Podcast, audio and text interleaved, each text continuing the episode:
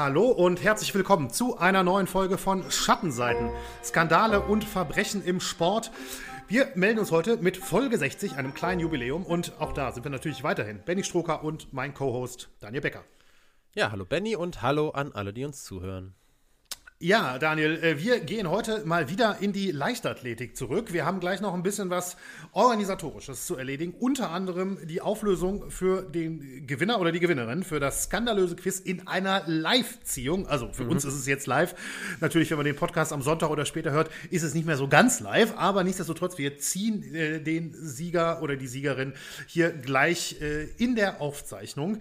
Vorerst, äh, vorher allerdings, wie immer, ja, kleiner Blick voraus. Was hast du uns heute mitgebracht? Und ich habe gehört, dass äh, die Vorstellung des Themas ist ein bisschen besonders heute. Ja, ich habe gedacht, ich versuche mal euch äh, alle direkt so ein bisschen mit reinzunehmen, reinzuziehen in diese Geschichte und erkläre euch so, worum es geht, dadurch, dass wir uns jetzt mal in den DeLorean aus Zurück in die Zukunft setzen, sozusagen. Und äh, der Fluxkompensator, der bringt uns zurück äh, in die Vergangenheit, in dem Fall zum 24.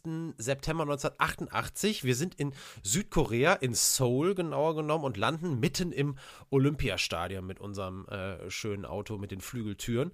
Und da zur abendlichen Primetime steht das Highlight des Tages, wahrscheinlich sogar das Highlight der gesamten Olympischen Spiele auf dem Programm. Ben Johnson, äh, auf Bahn 6 steht er da und wartet auf den Start gegen Carl Lewis auf Bahn 3. Das ist das ganz, ganz große Duell Big Ben gegen King Carl. Es ist das Duell der Giganten um den Sieg über 100 Meter bei den Olympischen Spielen 1988 bis heute gilt Johnson als einer der besten, wenn nicht sogar der beste Starter in der Geschichte des 100-Meter-Laufs und auch in dem Rennen soll er seine Startfähigkeiten voll unter Beweis stellen. Dieses Rennen, was das größte seiner ganzen Karriere werden soll und tatsächlich vom Start weg äh, hat Johnson einen Vorsprung gegenüber allen anderen sieben Läufern im Feld, einschließlich eben dem bis dahin schon viermaligen Olympiasieger Carl Lewis, der nicht den besten Start erwischt. Der ist aber ohnehin jemand gewesen, größer und auch schlachsiger als Ben Johnson, der äh, deutlich eleganter lief und vor allem hinten raus seine Stärken immer gehabt hat. Aber mit jedem Meter, äh, den das Feld in diesem ikonischen Rennen äh, zurücklegt, wird klar, heute wird hier nur einer gewinnen. Und das ist nicht Carl Lewis, sondern das ist Ben Johnson. Und die Bilder des Zieleinlaufs dann, die gehen auch um die Welt. Ich würde sagen, das Foto äh, von Ben Johnson, der schon wenige Meter vor dem Zielstrich da wirft er einen Blick nach links in Richtung Lewis auf Bahn 3. Da streckt er den Arm und den Zeigefinger in die Höhe und jubelt eben schon, bevor er über die Ziellinie läuft. Ich glaube, das ist eins wahrscheinlich der bekanntesten Bilder der Sportgeschichte. Ähm, auch wenn ihr das jetzt nicht sofort vor Augen habt. Ich glaube, wenn ihr es seht, werdet ihr es sofort erkennen.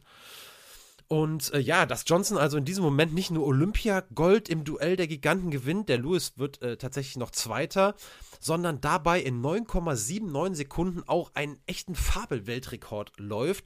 Ja, das sorgt dafür, dass der erste Impuls der Zeitzeugen damals war, wir haben hier gerade das wirklich größte 100-Meter-Rennen der Geschichte gesehen.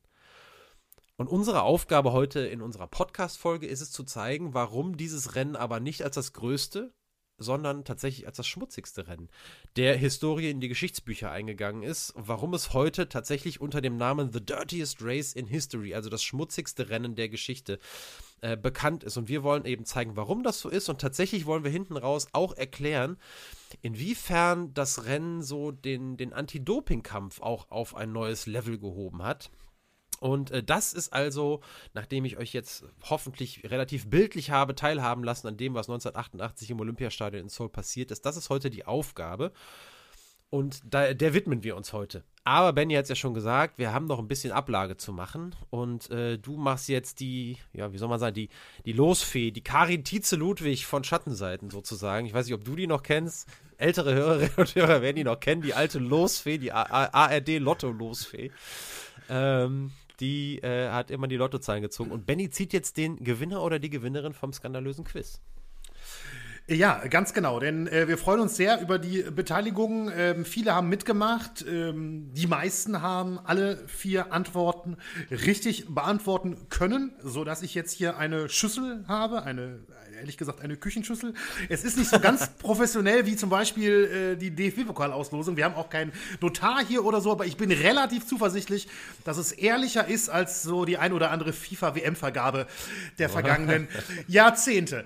Ähm, also ich habe hier auch auch äh, tatsächlich handschriftliche Zettel. Also ich bin richtig oldschool und analog hier unterwegs bei der, bei der Auslosung. Aber bevor ich jetzt hier gleich einen Namen ziehe, Daniel, äh, müssen wir doch vielleicht noch mal ganz kurz sagen, was es denn überhaupt zu gewinnen gibt für die Person, die gleich Ja. gezogen wird. Unbedingt äh, zu gewinnen, das wisst ihr ja, ähm, gibt es den ähm, Bluetooth-Sportkopfhörer JBL Reflect Flow Pro, also von JBL, ähm, der zur Verlosung stand oder jetzt steht. Und ich habe gerade überlegt, Benny, vielleicht äh, macht es sogar Sinn, wenn wir noch einmal schnell die Antworten sagen, dass auch alle Ja. wissen, äh, ob es richtig war. Ich habe jetzt nämlich parallel noch mal ganz kurz die Liste aufgemacht. Guter also Antwort 1 äh, auf die Frage damals, oh, die Frage habe ich jetzt nicht mehr hier stehen, aber ich glaube, das war die Frage nach dem Regelhüter, mit dem ähm, Maurice Flitcroft in äh, Konflikt geraten ist, so ganz grob Ja, gesagt. so kann man das sagen. Das ähm, war, die richtige Antwort war Keith McKenzie. Äh, äh, Frage 2 war ja die nach den Fragen, wo die Mannschaft von Zaire die Gruppenspiele ausgetragen hat bei der Weltmeisterschaft 1974 in Deutschland. Die Antwort war einmal Dortmund, zweimal Gelsenkirchen, haben auch die allermeisten richtig. Und ähm, dann, boah, da war nachher die Antwort, warum wurde Senna, äh, Senna Weltmeister, obwohl Prost mehr Punkte Insgesamt hatte. eigentlich mehr Punkte hatte, ne? genau. Richtig, ja. Und da ist die ganz kurze Antwort die gewesen, dass die elf besten Ergebnisse äh, damals gezählt wurden und es ein paar Streichergebnisse sozusagen gab. Und dann gab es äh, in äh, der letzten Folge, als wir eine Frage hatten, das war die äh, Tour de France-Folge von 1904, da ging es darum, welche Eintagesrennen beziehungsweise welchen großen Rennen, die keine Rundfahrten waren, haben den Radsport damals neben der Tour de France noch groß gemacht. Und da gab es mehrere Antwortmöglichkeiten. Eine davon solltet ihr nennen. Äh, möglich wäre gewesen zum Beispiel Bordeaux-Paris oder Paris-Brest-Paris, Paris-Roubaix, Paris-Rouen. Das waren auf jeden Fall alles Antwortmöglichkeiten, die gezählt haben. So, und so ist dann eine stattliche Summe an richtigen Antworten zusammengekommen. Und jetzt, Benny, kannst du äh, live zur Ziehung übergehen. Alles klar, okay. Also ihr könnt das ja nicht sehen, da wir ein Audio-Medium sind. Ja, du äh, müsstest mal rascheln. Kannst du kann- nicht mit ja, deiner kann- Schüssel rascheln hier vor dem Mikro? Ich höre was, auf jeden Fall. Okay. Sehr gut. Okay, okay, okay. Es ist natürlich, es ist halt auch Papier, ne? Deswegen raschelt es jetzt nicht so ganz toll. Äh, so, ich äh, drehe noch ein paar Mal hier, wie man das so schön macht, ne, bei so einer Losung und ziehe jetzt, jetzt, genau jetzt, einen Zettel Ach so, raus. und, und wir jetzt nennen habe ich jetzt. den Zettel in der Hand, ja. Ach so, ja. Wir nennen Vorname und den ersten Buchstaben des Nachnamens. Damit sollte eigentlich alles klar sein. Aber natürlich setzen wir uns mit äh, der jetzt gezogenen Person per Mail noch in Verbindung. Das ist ja völlig klar. Korrekt. Und der Gewinner Ich bin echt Ist- gespannt jetzt. ist Michael K. Oh, Michael K., herzlichen Glückwunsch. Du kriegst die Reflect Flow Pro Kopfhörer von JBL. Hervorragend. Wunderbar, dann haben wir das auch von meiner Seite auch nochmal Glückwunsch und äh, genau, wir melden uns per Mail, nehme ich mal ganz stark an, in dem Fall. Es gab auch den einen oder anderen Teilnehmer per Instagram, aber die allermeisten kamen per Mail. Ähm, und bevor wir jetzt so, jetzt gehen wir eigentlich weiter im Programm, aber bevor wir zum, ähm, ja, zum schmutzigsten Rennen der Geschichte kommen, noch ein kurzer Hinweis. Und zwar, das ist jetzt nicht ganz so toll, äh, obwohl, nee, erst kommt noch was Tolles. Und zwar, ich vergessen heute, am Schluss geht es mit dem skandalösen Quiz weiter und quasi reloaded, haben wir es jetzt erstmal genannt, mit einer anderen Herangehensweise, kein Gewinnspiel ähm, für euch. Allerdings glauben wir, dass es zum Mitraten und Miträtseln wahrscheinlich ein bisschen cooler ist. Dazu nachher mehr Hinweise. Alles gibt es natürlich trotzdem. Im Prinzip gibt es schon was zu gewinnen, zum Beispiel Stolz und Selbstwertgefühl, wenn man die Antwort vor Daniel weiß, zum Beispiel. ne? ja. ähm, da gucken wir mal nachher, wie das ablaufen wird. Und jetzt dann noch ein Hinweis, der sicherlich hier den einen oder anderen nicht ganz so freuen wird. Und zwar müssen wir nach dieser Folge leider aus diversen beruflichen und ich sag mal karnevalistischen Gründen, auch wenn wir jetzt nicht, also ich zumindest kein Karneval feier, ähm, ähm, müssen wir leider um, erst kommt, kommt die nächste Folge leider erst in drei Wochen. So äh, ist es jetzt einfach ganz offen gesagt. Das bedeutet nicht Am 26. Genau, Februar. nicht am 19., sondern erst am 26. Februar. Wir bitten das zu entschuldigen, ähm, aber das wird schwierig sein in den, nächsten, in den nächsten zwei Wochen. Deswegen nehmen wir da uns den kleinen Aufschub und kehren danach allerdings wieder mit, äh, mit dem Zwei-Wochen-Rhythmus Genau. zurück. So, und jetzt zurück ist ein gutes Stichwort. Zurück zu Daniel und zurück zu Ben Johnson. Ja, ich möchte anfangen tatsächlich ähm, mit ähm, einem Buch, äh, das ich ja, nicht gelesen habe. Das aber ähm, ein echtes Standardwerk ist tatsächlich. Und der Grund, warum ich es nicht gelesen habe, ist einfach der, es ist schlicht nicht zu bekommen. Äh, das Buch heißt uh, The Dirtiest Race in History. Ähm, ich habe mir gerade tatsächlich, habe ich mir den Autor hier nicht notiert. Ihr findet auf jeden Fall die Infos in den Show Notes, das kann ich euch sagen. Mir fällt gerade der Name nicht mehr ein, es ärgert mich jetzt ein bisschen, ist aber auch egal. Der Titel The Dirtiest Race in History ist, ja, Benny, du kannst es direkt sagen, glaube ich. Richard ja. Moore. Richard, Richard Moore, da fällt es ihm selber Moore. wieder ein. Ja, gerade ist er mir wieder eingefallen. Richard Moore, The Dirtiest Race in History, beschäftigt sich eben mit diesem Rennen von 1988 in Seoul und der Rivalität zwischen Ben Johnson und Carl Lewis. Ist nur durch Import zu kriegen und es hätte vier Wochen gedauert und das hätte einfach jetzt nicht mehr hingehauen. Tatsächlich auch keine Buchhandlung, äh, bei eBay nichts zu finden, aber für alle, die sich intensiv nachher vielleicht noch mit der mit dieser Geschichte auseinandersetzen wollen, äh, denen will ich nicht verschweigen, äh, dass dieses Buch zumindest in der Theorie äh, irgendwie erhältlich ist. Wenn jemand irgendwo mal im Ausland ist, im englischsprachigen, wird es sicherlich einfacher sein. Hier dauert es eine Weile. Äh, nichtsdestotrotz genannt haben wollte ich es auf jeden Fall. Jetzt tatsächlich möchte ich aber gerne zum heutigen Protagonisten Nummer 1 kommen. Benjamin Sinclair Johnson, so der volle Name von dem Mann, der eigentlich ja nur als Ben Johnson bekannt ist. Der wurde am 30. Dezember 1961 in Falmouth auf Jamaika geboren über die ersten Jahre so im Leben von Ben Johnson wird eigentlich jetzt nicht viel geschrieben. Äh, es gibt eine ganz tolle NDR-Doku, der Ben Johnson-Skandal von Tim Tonder, ein ARD-Journalist, sehr renommierter äh, Journalist in der deutschen Leichtathletik-Szene vor allem. Den Link findet ihr natürlich auch in den Shownotes, könnt ihr auf YouTube euch anschauen. In dieser Doku heißt es, äh, dass Ben Johnson auf Jamaika eine sehr schöne Kindheit verlebt habe und schon damals tatsächlich der schnellste Junge in der Nachbarschaft gewesen sei. Da wird auch äh, ein Interviewausschnitt gezeigt ähm, mit der 2004 verstorbenen Mutter von Ben Johnson, mit Gloria Johnson, die so eine kleine Anekdote auch von, von Ben er äh, erzählt hat, der mal irgendwann zum Einkaufen geschickt wurde und so schnell wieder zurück war, dass sich alle gewundert äh, haben und gefragt haben, wie er das denn gemacht hat. Und er sagte, ja, ich bin einfach nur gelaufen. Und seine Mutter Gloria hat gesagt, er sei immer gelaufen und das war eben genau das, was ihn schon immer glücklich gemacht habe. Ja, die Familie Johnson hat tatsächlich sechs Kinder und entschließt sich im Jahr 1975, da ist Ben gerade 13 Jahre alt, in der Hoffnung auf eine bessere Zukunft nach Toronto in Kanada auszuwandern. Das ist natürlich eine komplett andere Welt, ja, von Jamaika nach Kanada, allein was das Wetter anging. Ich habe mal geguckt, was so die kältesten Städte der Welt sind. Ähm, kleiner Funfact: Ulaanbaatar, die Hauptstadt von der Mongolei, hat eine Durchschnittstemperatur von minus 2 Grad, was einfach nur völlig bekloppt ist. naja, auf jeden Fall dachte ich mir, dass Toronto vielleicht auch in dieser Liste ist. Ist jetzt ehrlicherweise nicht so. Trotzdem äh, waren eine ganze Menge anderer kanadischer Städte dabei. Deswegen habe ich gedacht, ist das Bild immer noch stimmig. Äh, wenn ich sage, dass das ein richtiger Kälteschock für die Familie Johnson war. Ben hatte bis dahin, ja, wenn man aus Jamaika kommt, jetzt auch kein Riesenwunder, noch nie Schnee gesehen. Aber die Eingewöhnung in Toronto und in Kanada fiel auch aus anderen Gründen alles andere als leicht. So fand tatsächlich der Vater von Ben Johnson in Toronto keinen Job und äh, hat sich dann relativ schnell tatsächlich entschieden, äh, alleine ohne seine Familie wieder zurück nach Jamaika zu gehen. Und ähm, auch in der Schule hat es Ben Johnson echt am Anfang alles andere als einfach gehabt, als Einwandererkind ohnehin schon große Aufgaben, die er zu bewältigen hatte und ähm, sein Selbstbewusstsein litt halt zusätzlich auch darunter, dass er gestottert hat. Wie sich Johnson dann Respekt verschafft hat, das erklärt er selber in der NDR-Doku, was die Doku auch so ein bisschen ausmacht, ehrlicherweise, dass die es halt geschafft haben, mit Johnson äh, ein Interview zu führen. Und da berichtet er davon, äh, dass er eben von Mitschülern gehänselt worden war und schließlich einen von ihnen, äh, so den, den Anführer, zu einem Wettrennen herausgefordert hat. Und der Einsatz war, läuft Ben schneller, dann wird er von diesen Mitschülern in der Zukunft nicht mehr gemobbt. Und es sollen sich da wirklich eine ganze Menge Schüler eingefunden haben zu diesem Wettrennen. Und ähm, das ging auch über 100 Meter, also eine ganz hochoffizielle Distanz. Und Ben Johnson will sich zumindest immer noch daran erinnern, dass er damals in 11,5 oder 11,6 Sekunden die 100 Meter gelaufen ist. Und damit natürlich äh, deutlich schneller war als sein Konkurrent und von da an von ihm tatsächlich auch in Ruhe gelassen wurde. Und das ist so ein bisschen, egal wie viel Wahres an der Anekdote jetzt dran ist, aber es wird halt auch gerne von ihm selber in der Retrospektive so dargestellt. So, das ist jetzt der Punkt, äh, an dem klar war, es gibt eine Sache, in der bin ich als Ben Johnson einfach besser als alle anderen an meiner Schule.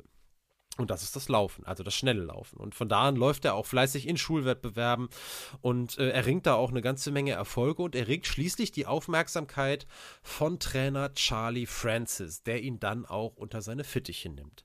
Francis war früher selber Sprinter gewesen, hatte unter anderem auch die kanadischen Meisterschaften gewonnen über 100 Meter und man muss sagen, dass der die vielleicht sogar aller, aller prägendste Figur, im, zumindest im Sprinterleben von Ben Johnson werden sollte. Der mit den Jahren tatsächlich auch immer schneller wurde. Er schnitt gut ab bei landesweiten Wettkämpfen, legt auch so langsam, ähm, jetzt nicht so krass, wie man ihn später vielleicht äh, vor Augen hat, als richtigen Muskelprotz, aber er legt so langsam doch auch deutlich an Muskelmasse zu und äh, ist halt wirklich schnell einer der besten Nachwuchsleute in Kanada. Aber bei ersten internationalen Auftritten, da zeigt sich, dass es ja ziemlich schnell vorbei ist mit der Dominanz. Es gibt eine ganze Reihe ernüchternder Ergebnisse. Das heißt im Endeffekt einfach nur, dass er eben nicht mehr gewonnen hat, als er eben gegen internationale Konkurrenz äh, gelaufen ist. Und äh, das Ergebnis ist, dass er sich mit seinem Coach Charlie Francis an einen Tisch setzt. Und der sagt ihm was, mit dem Ben Johnson nicht so wirklich gerechnet hat. Denn Francis sagt, jeder, gegen den du international läufst, dopt. Und wenn du die schlagen willst, deine Gegner, dann musst du auch dopen. Und zu dem Zeitpunkt, da ist, äh, das ist jetzt Ende des Jahres 1981, da ist Ben Johnson gerade 19 Jahre alt und äh, mit dem, was sein Coach ihm da irgendwie mitgeteilt hat, ziemlich überfordert. So Doping ist für, für Johnson in, in, zu diesem Punkt in seinem Leben völlig neues Thema und man kann ihm das schon glauben. Ich tue das zumindest. Also äh, gibt jetzt auch keinen Grund, das anzuzweifeln, dass er irgendwie da nicht überrascht war von dem, was sein Trainer ihm da gesagt hat. Also in dem Zeitpunkt einfach, er hat bis jetzt alles dominiert ohne Doping und jetzt trifft er eben auf Gegner und sein Trainer sagt, äh, die, die schneller sind als er und sein Trainer sagt, alles klar, die sind schneller, weil sie dopen. Willst du mithalten? musst du dopen. Und Ben Johnson hat gesagt, es ist nicht etwas, das ich geplant habe, ich habe es hingenommen. Und genau so ähm, kann man das, glaube ich, auch, ähm, kann man das, glaube ich, auch annehmen. Also entscheiden sich die beiden dafür, äh, zu sagen, Ben Johnson nimmt ab jetzt Dopingmittel und ähm, soll so seine Karriere auf Vordermann bringen. Und so ist also das Jahr 1982 das erste Jahr, in das Ben Johnson nicht mehr als sauberer Sprinter geht. Und was soll man sagen, es ist eben auch das Jahr, in dem Johnson erste Erfolge feiert auf der ganz großen internationalen Bühne. Es finden in dem Jahr die sogenannten Commonwealth Games statt. Ich weiß nicht, ähm, wer das von euch kennt. Das ist tatsächlich ein ziemlich, ziemlich großes Sportfest. Benny, du kennst das. Äh, weil da wahrscheinlich, ich nehme an, da wird auch geboxt, ne? Korrekt, genau, ja. da kommt auch, äh, gibt es auch Boxwettbewerbe. Ist eigentlich also vom Prinzip her wie Olympische Spiele, eben ähm, mit Teilnehmerländern, die alle zum britischen Commonwealth gehören oder damals gehörten, je nachdem. Heute natürlich alles souveräne Staaten. Die Commonwealth Games gibt es aber immer noch alle vier Jahre. Die, sind, die Länder sind untereinander partner, partnerschaftlich miteinander verbunden. Die schwören der britischen Krone die Treue. Und äh, tatsächlich betrifft das Länder, was die Einwohneranzahl geht, das machen die fast ein Drittel der Menschheit aus, also der menschlichen Bevölkerung, was ehrlicherweise aber in allererster Linie damit zusammenhängt, dass Indien mit dabei ist. Indien alleine 1,3 Milliarden Einwohner, mhm. die sind eben auch Teil des Commonwealth. Aber es ist definitiv, das will ich eigentlich nur damit sagen, eine sportliche Veranstaltung von ziemlich hohem Wert. Also da sind richtig, richtig gute Sportler dabei, war damals so, ist auch heute immer noch so. Und gerade in den betreffenden Ländern ist es ein absolutes Riesenereignis. Zurück zu Ben Johnson, der holt also bei diesen Commonwealth Games im Jahr 1982 die Silbermedaille über 100 Meter und später auch nochmal die Silbermedaille mit der äh, Staffel über 4x100 Meter. Und im Finale ist er 10,05 Sekunden gelaufen, was äh, mit ziemlicher Sicherheit zu dem Zeitpunkt seine persönliche Bestleistung war. Ziemlich sicher sage ich, weil ich es nicht hundertprozentig sicher sagen kann. Ich habe versucht, es nachzuvollziehen. Ähm, die, wenn man so, der Weltverband hat Statistiken auf seiner Seite, die eigentlich die Progression, also den, den Verlauf von allen Athleten zeigen. Nur, wenn jemand mal gedopt hat und nachträglich irgendwelche Dinge gestrichen worden sind, dann taucht das in diesen Listen einfach nicht mehr auf. Und bei Johnson sind die Jahre 1982, 87 und 88, die sind also, äh, die sind nicht befüllt in dieser Liste. 82 konnte ich jetzt soweit rekonstruieren, weil eben da diese Commonwealth Games waren. Und ehrlicherweise bin ich mir auch nicht so ganz schlüssig darüber, warum, ähm, warum gerade dieses Jahr da nicht aufgeführt wird, weil diese Sperren, die, die Johnson später bekommen hat, eigentlich nicht das Jahr 1982 betreffen. Nichtsdestotrotz, diese 10,05 Sekunden, die sind nachvollziehbar. Und äh, die können wir jetzt auf jeden Fall dafür mal so nehmen. Und auf die Zeiten der Jahre 1987 und 88, die noch fehlen, da kommen wir später auf jeden Fall noch zu sprechen. Und da wird dann auch ziemlich klar, warum die eben äh, warum das eben da nicht aufgeführt ist. So, also Silbermedaille bei den Commonwealth Games 1982, der erste wirkliche internationale Erfolg. Und so macht Ben Johnson auch weiter ähm, in, in, Richtung Olympischer Spiele 1984, äh, damit weiter sich einen Namen zu machen. Und dort, als er dann angekommen ist, oder wir angekommen sind im Jahr 1984 bei den Olympischen Spielen in Los Angeles, da läuft er dann tatsächlich zum ersten Mal so richtig ins Rampenlicht. Äh, 100 Meter Finale, er qualifiziert sich dafür. Der große Superstar Carl Lewis wird Olympiasieger, aber Ben Johnson wird Dritter. Er gewinnt Bronze, ist der größte Erfolg, der ihm auch jetzt Jahre später dann nach der später folgenden Dopingüberführung und einigen gestrichenen Titeln und Zeiten, der ihm noch bleiben sollte. Genau wie auch die zweite Bronzemedaille bei diesen Spielen, die er eben mit der kanadischen Staffel über 4x100 Meter gewinnt. Also er gilt heute noch als Bronzemedaillengewinner eben bei diesen Olympischen Spielen 1984 in Los Angeles. Kleine Randnotiz jetzt dazu.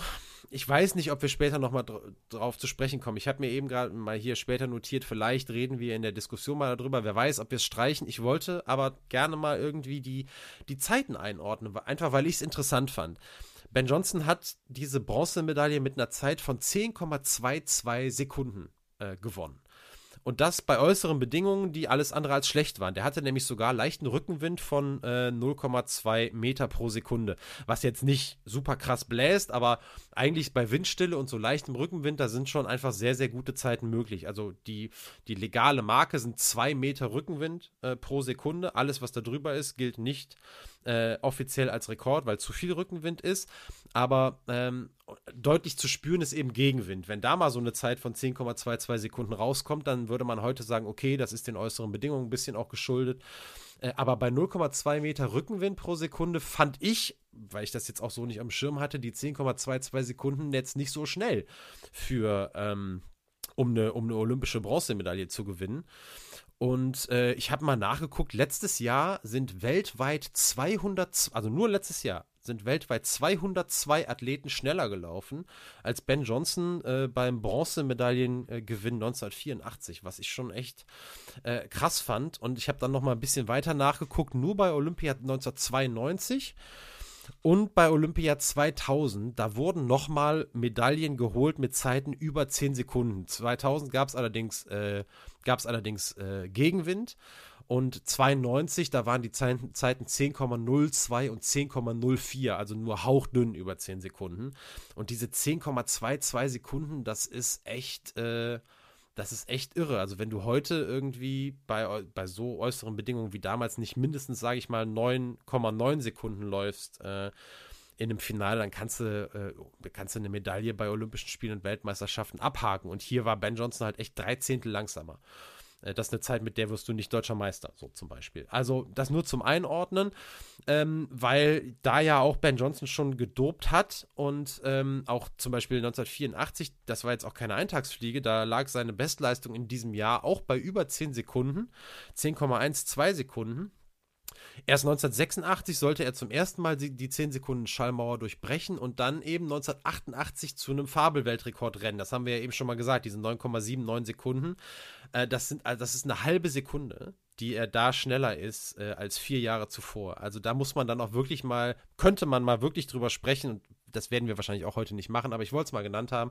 Äh, wo holt man eigentlich ähm, eine halbe Sekunde her? Wie kann sowas eigentlich alles passieren? Wäre gegebenenfalls mal spannend gewesen, äh, das mit Pam zu klären, war ich aber jetzt auch ein bisschen spät dran äh, was die da vielleicht für einen Input gehabt hätte, weil das kann ja nicht nur, der hat vorher auch gedopt, äh, das äh, sind auch garantiert Trainingsinhalte irgendwie, die dann mit einer Rolle spielen mhm. und insgesamt waren die Felder damals halt alle langsamer, ne? also auch die anderen Sprinter waren halt nicht so krass äh, wie heute. Ähm, ist auf jeden Fall ein interessanter Punkt, also mit 10,22 Sekunden ähm, Olympia Bronze zu holen, auf ja, gutem Tartan, ne? also es war ja früher, sind die in den 60er Jahren, wenn die auf Aschebahn gelaufen sind, dass man da nicht unter 10 Sekunden bleibt, das ist mal klar. Aber naja, nichtsdestotrotz, kurzer Exkurs, lassen wir mal so stehen. Ob wir jetzt später nochmal drauf zurückkommen oder nicht, werden wir sehen. Fakt ist auf jeden Fall, Ben Johnson ist äh, bei den Olympischen Spielen 1984 ins Rampenlicht gelaufen. Aber der absolute Superstar, das war eben ein anderer, nämlich Carl Lewis. Und ähm, diese Rivalität, die baute sich jetzt in Richtung äh, der nächsten oder während dieser kommenden Olympiade, die vier Jahre zwischen 84 und 88, da baute sich jetzt diese Rivalität nochmal so richtig auf. Und Ben Johnson hat irgendwann mal gesagt, es war die beste Rivalität, so wie bei Muhammad Ali und Joe Frazier. So hat er es gesagt. Ich habe es extra mal aufgenommen, wisst ihr warum, damit sich Benny da auch freut. ähm, auf den ersten Blick habe ich, als, als ich das erste Mal gelesen habe, habe ich gedacht, okay, ist ein bisschen übertrieben, aber um ganz ehrlich zu sein, wenn man, äh, wir waren ja beide damals noch nicht dabei, ne, mhm. in den 80er Jahren, aber nach allem, was man jetzt so nachvollziehen kann, wenn man da reingeht, muss man sagen, wahrscheinlich ist er gar nicht so weit von der, von der Wahrheit entfernt, weil das ein war das nicht nur in der Leichtathletik, ich glaube im gesamten Sport in den 80er Jahren eins der absolut beherrschenden Duelle war. Ne? Das war ähm, wirklich eine ganz, ganz, ganz, ganz große Nummer, die sich jetzt eben erst wirklich anfing aufzubauen. Denn wie gesagt, Carl Lewis äh, 1984, der Stern am Athletenhimmel bei den Olympischen Spielen, Gold über 100 Meter. Entschuldigung, Gold über 200 Meter, damals mit olympischem Rekord, Gold mit der Staffel über 4x100 Meter in Weltrekordzeit. Und, das darf man nicht vergessen, nicht zuletzt auch noch Gold im Weitsprung, damals mit einer Fabelweite von 8,54 Meter, ja. tatsächlich 30 Zentimeter Vorsprung auf Platz 2 damals. Äh, sieht man heute sehr, sehr selten noch. Ähm, früher war das deut auch in den 90ern noch deutlich häufiger, dass die Top-Sprinter oder einige Top-Sprinter auch ähm, absolute äh, Weltklasse äh, Weitspringer waren. Ich erinnere mich zum Beispiel Heike Drechsler, zum Beispiel war ja nicht nur eine hervorragende Spr äh, Weitspringerin, sondern auch eine hervorragende Sprinterin. Bei ihr war es eher umgekehrt. Aber in diesem Fall äh, Carl Lewis, der absolute Top-Sprinter, der eben auch ein herausragender Weitspringer war. Und überhaupt äh, ist schon ein Vorzeigeathlet. Groß, gut aussehend, auch sehr eloquent, sehr gebildet, sehr eleganter Sprintstil und damals das Gesicht der Sportart schlechthin. Und das, obwohl er, das darf man nicht vergessen, im, im, Feld der, der Läufer und auch bei Medien jetzt gar nicht uneingeschränkt beliebt war. Er galt auch so ein bisschen als arrogant und auch als unnahbar. Der konnte wohl so ein bisschen sein, sein charmantes äh, Lächeln konnte er auf, auf Mausklick sozusagen auch auflegen, aber äh, galt durchaus auch ein bisschen als komplizierte Persönlichkeit. Aber aus rein sportlicher Sicht muss man ganz klar sagen, äh, war es so, dass was später Usain Bolt war, das war damals, äh, das war damals Carl Lewis. Also völlig klar. Und äh, sportlich gesehen die absolut unangefochtene Nummer eins, nicht nur im Sprint, sondern damals in der gesamten Leichtathletik. Und bis zum Zeitpunkt eben der Olympischen Spiele 84 in acht Duellen mit Ben Johnson auch achtmal äh, als Sieger hervorgegangen. Doch nach Olympia 1984 sollte sich das Blatt jetzt so ein bisschen wenden. Johnson begann nämlich sich durchzusetzen. Einmal, zweimal, dreimal gewann er. Und mit und mit wurden die Siege über Lewis auch immer deutlicher. Also Johnson, habe ich ja schon mal gesagt, war eine absolute Startrakete, immer schon gewesen. Und mit der Zeit hat er eben was entwickelt, was ihm vorher noch gefehlt hat, nämlich die nötige Standfestigkeit, um sich eben von Lewis, der in der zweiten Rennhälfte seine Stärken hatte, nicht mehr einholen zu lassen. Und das gelang ihm eben immer mehr und der vorläufige Höhepunkt dieser Geschichte, das sollten die Leichtathletik-Weltmeisterschaften 1987 in Rom sein. Und ja, ihr könnt es euch denken, das Duell äh, Johnson gegen Lewis war zu dieser Zeit das absolut bestimmte Thema in der Leichtathletikwelt. Ne? Äh, die beiden waren jetzt in Duellen mittlerweile fast gleich auf in Sachen Siegen und Niederlagen. Und äh, jetzt kommt eben der erste ganz, ganz große Showdown des Jahrzehnts bei diesen Weltmeisterschaften 1987 in Rom. Und wieder läuft es wie meistens in den letzten zwei bis drei Jahren. Johnson hat einen super Start. Lewis kommt in der zweiten Rennhälfte etwas näher, aber muss man sagen, letztlich doch deutlich weg vom Sieg. Und in Rom sogar noch deutlicher als je zuvor. Das lag auch an der Zeit von Ben Johnson, denn der hat tatsächlich eine Zeit von 9,83 Sekunden auf die Bahn geknallt. Neuer Weltrekord. Ein Zehntel schneller als die alte Bestmarke, die äh, Calvin Smith vier Jahre vorher, 1984, äh, aufgestellt hatte. Äh, 1983. Und Lewis wurde Zweiter bei der WM in Rom mit 9,92 Sekunden. Auch eine Hundertstel unter der alten Bestmarke, aber es nützte ihm erstmal nichts. Es ist aber auf jeden Fall ein Rennen für die Geschichtsbücher gewesen, damals schon aus rein sportlicher Sicht, heute tatsächlich auch aus sporthistorischer Sicht, denn wenn man sich jetzt auch die Weltrekordentwicklung nachträglich mal anschaut, findet man den Namen von Ben Johnson nicht in dieser Liste. Sehr wohl aber den Namen von Carl Lewis, der nämlich heute als offizieller Weltmeister von 1987 geführt wird und auch als Weltrekordshalter, der Kevin Smith abgelöst hat, obwohl er eben dieses mhm. Rennen gegen Ben Johnson verloren hat und obwohl er eben deutlich langsamer war. Aber nachträglich, und da kommen wir natürlich dann später auch nochmal genauer zu, aber ich habe es ja jetzt auch schon vorweggenommen, dass eben dieses Rennen von 1988 eben nicht ohne Folgen bleibt. Also Ben Johnson hat nachträglich auch diese Geschichte hier aberkannt bekommen, ebenso wie auch sein Weltrekord. Und nachträglich wurde der eben Carl Lewis zugeschrieben. Und das ist eben besonders interessant, wenn wir nachher auch noch ein bisschen mehr über die Geschichte von Carl Lewis hören. So, äh, genau, jetzt habe ich das so ein bisschen schon, äh, schon vorweggenommen und äh, will an der Stelle auch das erste Mal so ein bisschen sagen, dass Ben Johnson absolut zu Recht da gibt es auch hier keine zwei Meinungen. Ihr kennt ja auch, wir haben schon genug Folgen über Doping gemacht, wisst, wie, äh, wie wir dazu stehen und dass der völlig zu Recht kritisiert wurde als Doper, ist auch völlig klar. Aber es gibt eben noch Umstände, die ganz schön viele Fragen offen lassen und vor allem nämlich die, warum sich eigentlich auch noch Jahre später, auch noch Jahre nach diesem Rennen 1988, alles immer nur auf Ben Johnson konzentriert hat und nicht auf andere Sprinter.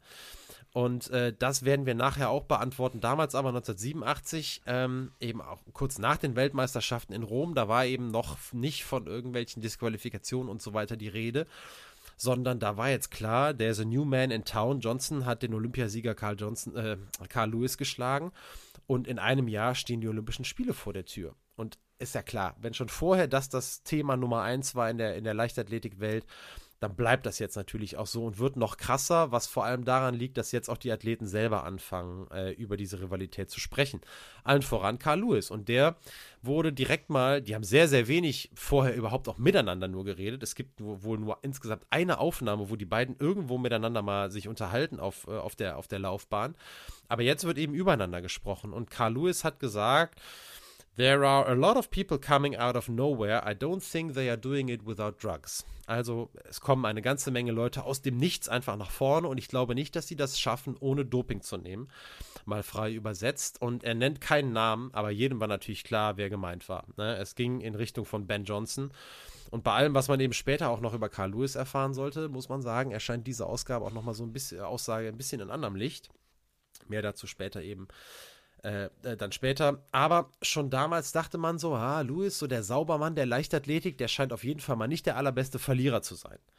Und tatsächlich hatte der auch schon vor dieser Doping-Anschuldigung in Richtung Johnson so Erklärungen oder slash Ausreden für die Niederlage in Rom gesucht. Er hatte mal gesagt, dass Ben Johnson da einen Fehlstart gehabt hätte, der nicht, ähm, der nicht äh, gewertet worden war. Und dann hat er noch gesagt, er selber habe eine Viruskrankheit gehabt, die ihn geschwächt habe da darf man jetzt aber auch nicht vergessen, Lewis war ja trotzdem 9,92 Sekunden gelaufen und schneller als der alte Weltrekord. Ähm, also, ne, also das müsste man dann, äh, ist vielleicht dann auch äh, wichtig, das, um das einzuordnen. Und dann ging es weiter in so einem Interview mit der BBC, wurde es erneut ein bisschen kontroverser. Da hat er dann gesagt, ähm, äh, der Carl Lewis, there are gold medalists at this meet who are on drugs. And that 100 Meters Race, also dieses eine 100 Meter Rennen, auf das er sich jetzt bezieht, sind die Weltmeisterschaften in Rom. That 100 Meters Race will be looked at for many years for more reasons than one. Also, äh, Goldmedaillengewinner sind hier unterwegs, die auf äh, die unter Doping-Einfluss laufen und dieses Rennen in Rom, das, an das wird man sich erinnern und zwar äh, aus mehreren Gründen. Und Johnson hat darauf direkt auch geantwortet und hat gesagt, ich versuche das jetzt direkt mal auf Deutsch zu sagen. Ähm, also als in dem Moment, als Carl Lewis noch alles gewonnen hat, da habe ich niemals was gegen ihn gesagt. Aber jetzt, äh, jetzt ist er derjenige, der meint, in meine Richtung zu feuern zu müssen. Ich kann euch nur versprechen, wenn irgendwann mal jemand kommt, der schneller ist als ich, dann werde ich mich darüber nicht beschweren. Und so war jetzt also die Bühne für das große Aufeinandertreffen der beiden bei den Spielen 1988 wirklich bereitet. Und tatsächlich war es jetzt wiederum so, dass sich das Blatt in Sachen äh, sportliche Erfolge nochmal zu wenden schien. Denn nach dem WM-Titel 1987 musste Johnson echt einige Rückschläge hinnehmen. Er hatte die letzten vier Aufeinandertreffen mit Lewis zwar für sich entscheiden können, jetzt hat er sich aber relativ schwer verletzt und gleich zweimal hintereinander. Und ähm, ja, es dauerte relativ lange, bis er überhaupt wieder auf der Bahn stand. Und zum einzigen Aufeinandertreffen zwischen Lewis und Johnson, zwischen der WM 87 und Olympia 88, kam es äh, in Zürich beim großen äh, Meeting, noch heute eines der größten Meetings der Leichtathletik im Letzi-Grundstadion. Äh, da war das erste und einzige Aufeinandertreffen. Das hat dann tatsächlich wieder nach mehreren Niederlagen vorher Carl Lewis gewonnen. In relativ starken 9,93 Sekunden vor Johnson, der 10,00 Sekunden lief. Und so schien also das Momentum wieder auf Seiten von äh, Carl Lewis zu liegen. Und er war tatsächlich auch derjenige, der in Seoul als Top-Favorit galt. Den Ausgang, den kennt ihr jetzt, habe ich euch schon gesagt. Wir schauen uns die, die Begleitumstände dieses Dirtiest Race in History auf jeden Fall noch genauer an. Jetzt ist aber an der Zeit, wir haben jetzt ja, ungefähr 35 Minuten rum. Dann machen wir einen ganz kurzen Break. Ihr hört Diamonds von Mick und wir hören uns gleich wieder.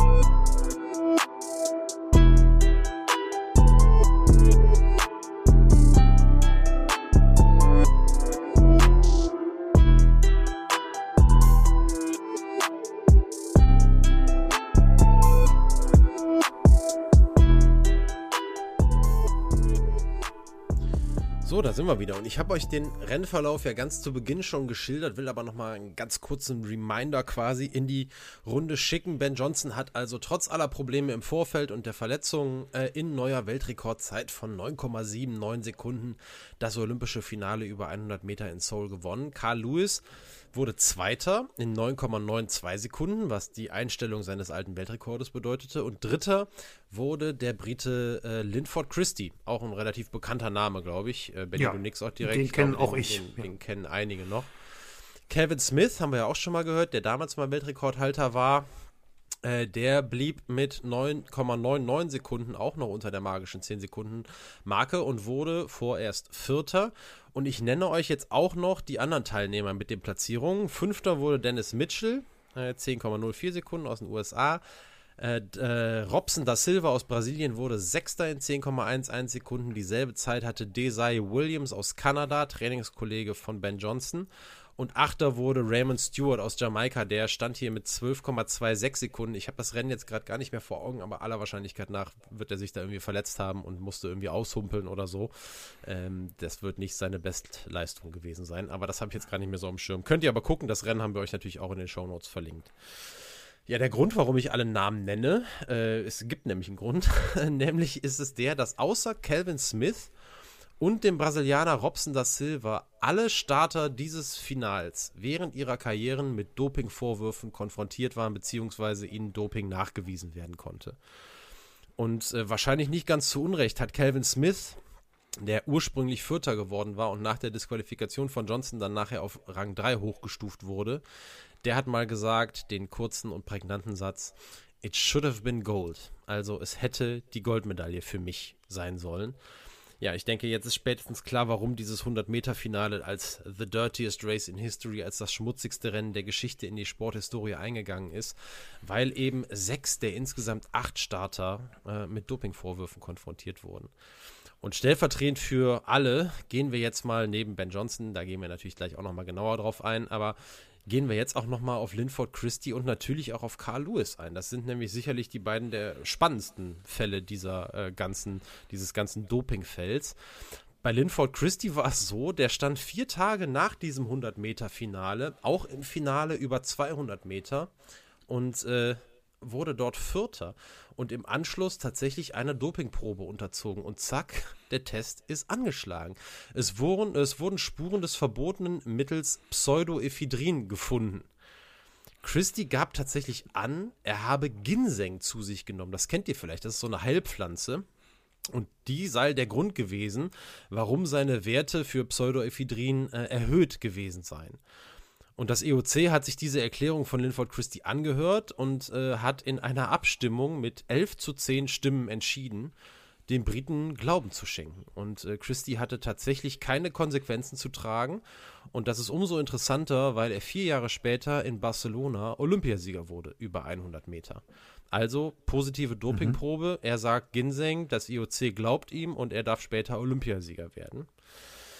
Und äh, ja, wenn man weiß, was mit Ben Johnson passiert ist, ist das schon mal so ein bisschen, mh. Dann wurde, um das mit Christie noch abzurunden, tatsächlich im Jahr 1999, also deutlich später, da war er auch schon kein Top-Athlet mehr, aber trotzdem gab es auch da nochmal eine positive Dopingprobe. Da wurde nämlich Nandrolon bei ihm gefunden in einer Dosis, die das legale Limit um das 100-fache überschritten hat und die um das tausendfache höher war tatsächlich, als das jetzt bei normalen Nicht-Leistungssportlern der Fall war. Und das ist dann, muss man schon sagen, alles dann doch ziemlich eindeutig in Sachen Doping bei Linford Christie. Ja, und die Geschichte von Carl Lewis, die ist der eigentliche Hammer, muss man sagen. Denn bei dem waren im Vorfeld der Olympischen Spiele 1988 gleich drei unerlaubte Mittel in einer Dopingprobe gefunden worden. Das hat er, also äh, Carl Lewis selber auch später, viele Jahre später, 2003 nämlich in einem Interview auch selber zugegeben, dass es da eine positive Dopingprobe gegeben hat. Und die Frage ist ja, was war da passiert? Das Olympische Komitee der USA, USOC, das hätte damals eine Sperre aussprechen sollen müssen, hat diese aber annulliert mit der Begründung, mit der einfachen Begründung, die Einnahme sei unabsichtlich erfolgt. Und es hat diesen Fall, ebenso auch weitere positive Proben anderer Athleten, dem IOC vorenthalten. Also hat denen das gar nicht mitgeteilt, sodass die gar nicht handeln konnten und Lewis somit in Seoul antreten konnte. Später hat sich herausgestellt, dass das US-amerikanische Olympische, Nationale Olympische Komitee in den zwölf Jahren zwischen 1988 und 2000 insgesamt 118 positive Dopingproben verheimlicht hat und zudem auch noch Untersuchungen durchgeführt hat auf eigene Faust, wie lange Dopingsubstanzen eigentlich nachweisbar waren. Und äh, ich glaube, das habe ich mir jetzt nicht mehr notiert, aber ich meine, ich hätte irgendwas gel äh, ge gelesen. Bei diesen 118 Dopingproben ging es im Nachhinein tatsächlich um 22 olympische Medaillen, die gewonnen wurden. Also es ist ein unfassbarer Fall der Vertuschung. Mhm. Ähm, in, im, im, im, Zentrum stand eben mit, äh, mit Carl Lewis einer der, der größten Leichtathleten der damaligen Zeit. Und äh, heute ist eben all das bekannt und Lewis äh, ist sicherlich jetzt mittlerweile, muss man das so sagen, alles andere als ein unbeschriebenes Blatt. Und trotzdem ist es eben vor allem ein Name, den man noch immer weit vor allen anderen Namen mit diesem schmutzigen Rennen von 1988 in Verbindung bringt und das ist eben Ben Johnson. Und ja, auch die Hintergründe von seinem positiven Test sind eine total irre Story, die wir gleich noch hören äh, und die auch wirklich große Auswirkungen auf die Zukunft hat. Und wir spulen deswegen jetzt auch noch mal ein bisschen zurück bis hin zu dem Moment, nämlich als Ben Johnson in Weltrekordzeit gerade 9,79 Sekunden die Ziellinie überquert hat. Dieses ganz ikonische Bild äh, entstanden ist, als er da über die Ziellinie läuft mit dem nach oben gereckten Zeigefinger. Und Carl Lewis, äh, der ist völlig konsterniert. Man sieht das auch in den Aufnahmen, man kann das an dem Blick erkennen. Äh, der ist, ja, der erste Gratulant, kurz und schmerzlos, aber immerhin. Und ja, der Jubel bei, bei Ben Johnson, der kennt natürlich kein Ende mehr. Es kommt die obligatorische Ehrenrunde mit kanadischer Flagge. Die TV-Kommentatoren, die überschlagen sich in allen Sprachen, die es auf der Welt gibt. Am nächsten Morgen die Story, natürlich der große Aufmacher in allen Tageszeitungen. Am Tag danach gibt es dann die Siegerehrung. Ben Johnson kriegt die Goldmedaille. Er geht am Ende auch zum Interview und sagt ja, zwei herausragende Zitate, wie ich finde. Der eine ist, ähm, ich möchte sagen, ich bin Benjamin Sinclair Johnson und dieser Weltrekord, der wird 50, vielleicht 100 Jahre halten. Und das zweite Zitat, was er sagt, auf die Frage hin, was ihm jetzt wichtiger sei, die Goldmedaille oder der Weltrekord, da sagt er, die Goldmedaille, das ist etwas, das mir niemand nehmen kann. Ja, und er lag damit, muss man sagen, auf dramatische Art und Weise zweimal richtig weit daneben. Denn es dauerte genau einen Tag, bis das Übel seinen Lauf nahm.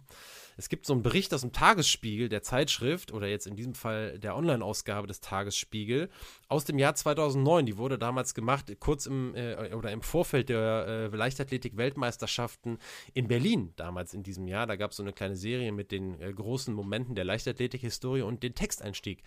Den fand ich sehr schön. Da ging es nämlich darum, als der damalige IOC-Präsident Juan Antonio Samaranch ähm, die Nachricht bekommen hat, äh, die die Leichtathletikwelt äh, erschüttern sollte.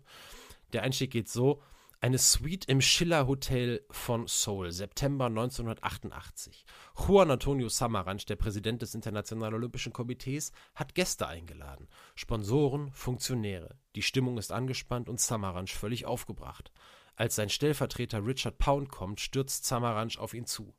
Hast du gehört? Es ist furchtbar. Pound fragt, ist jemand gestorben? Samaranch erwidert schlimmer. Ben Johnson ist positiv getestet. Ja, und drei Tage nach dem Gewinn der Goldmedaille da wurde Ben Johnson dann tatsächlich disqualifiziert. In seiner Dopingprobe wurde nämlich die verbotene Substanz Stanozolol gefunden. Und in der NDR-Doku, die ich euch ja schon ans Herz gelegt habe, da erinnerte sich Johnson auch an den Moment, als sein Trainer bei ihm in Seoul an der Hoteltür geklopft hat und ihm von dem positiven Test berichtet hat. Und daraufhin soll Johnson, oder sagt er, hat er nur geantwortet, okay, jetzt haben sie mich. Also es war bei ihm auch keine große Überraschung zu erkennen. Er hat einfach seinem Trainer gesagt, okay, Jetzt äh, scheint es vorbei zu sein. Hals über Kopf hat er dementsprechend auch das Hotel verlassen und dann schnellstmöglich auf Südkorea. Es gibt da auch noch so ein paar Szenen von einer richtigen Hetzjagd am Flughafen, wo er irgendwie versucht, durch die Massen da durchzukommen, um irgendwie in den abgesperrten Bereich zu kommen und sich von den äh, Fotografen und so weiter zu retten. Äh, sein Manager hingegen, der hat sich dann im Hotel den Fragen der Journalisten noch gestellt und hat gesagt, also der Ben Johnson, das ist ein total integrer Typ und äh, ist vielleicht ein bisschen leichtgläubig und ähm, möglicherweise hat er was getrunken, was er nicht hätte trinken sollen und er hat also direkt von Sabotage oder hat das Wort Sabotage einfach mal in den Raum gestellt. Auch dazu kommen wir gleich tatsächlich noch, ist nämlich ein nicht uninteressanter Teil dieser Geschichte. Johnson schafft es auf jeden Fall jetzt erstmal in den Flieger auch zusammen mit seinem, mit seinem Arzt, äh, der auch sagt, also er kann es das überhaupt nicht erklären.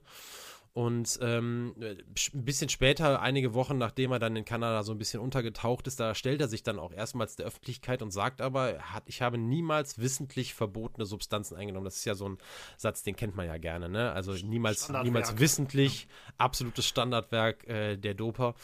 Und ähm, es ist aber jetzt wirklich so, ähm, dass äh, Kanada sich als ein Land herausstellt, das den Anti-Doping-Kampf tatsächlich richtig, richtig ernsthaft angehen will.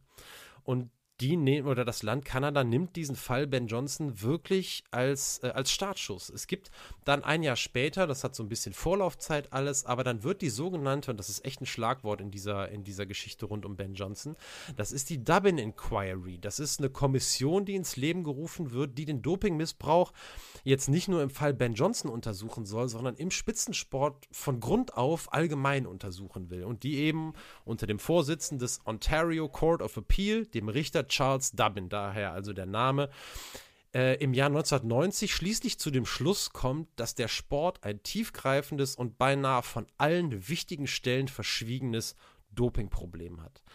Und in diesem Prozess, der da gemacht wird, beziehungsweise in dieser Untersuchung, da muss auch Ben Johnson aussagen, und zwar unter Eid vor Gericht. Und da gesteht er, dass er seit 1981 wissentlich Dopingmittel eingenommen hat. Auch sein Trainer, Charlie Francis, haben wir auch schon mal genannt, der eine riesengroße Rolle gespielt hat und ihn ja da, damals eigentlich dazu gebracht hat, überhaupt erst Dopingmittel zu nehmen. Der gibt in diesem Verfahren ganz, ganz tiefe Einblicke in, in die Praktiken, die eigentlich nicht anders zu beschreiben sind als wirklich als systematisches Doping.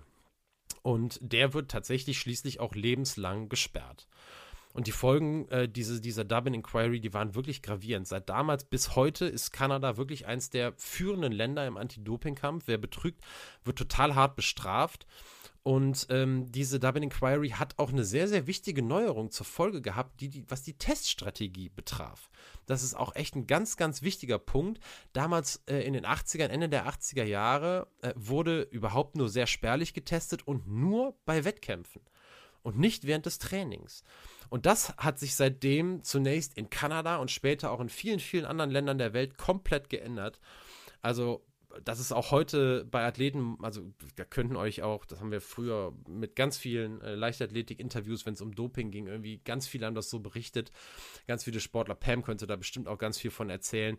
Da steht dann wirklich die nationale Doping-Agentur unangekündigt morgens um 5 Uhr bei dir vor der Tür, klingelt und klingelt dich aus dem Bett, weil du dann äh, die Urinprobe abgeben musst. Äh, und da ähm, mitten, wann auch immer, du musst ja immer, die Athleten müssen mittlerweile immer ihren äh, Aufenthaltsort angeben, wo könnte die äh, Dopingagentur sie antreffen. Das ist super wenig flexibel und die, es gibt ja auch viele verpasste Dopingtests, die sich dann nachher darauf berufen, ja, ich war nicht am angegebenen Ort, ich konnte nicht, es ist irgendwas dazwischen gekommen und so weiter und so fort. Das ist auf jeden Fall richtig strikt und das alles geht zurück damals auf diese Dublin Inquiry und das, was die nachher herausgefunden hatten. Kanada war da echt absoluter Vorreiter.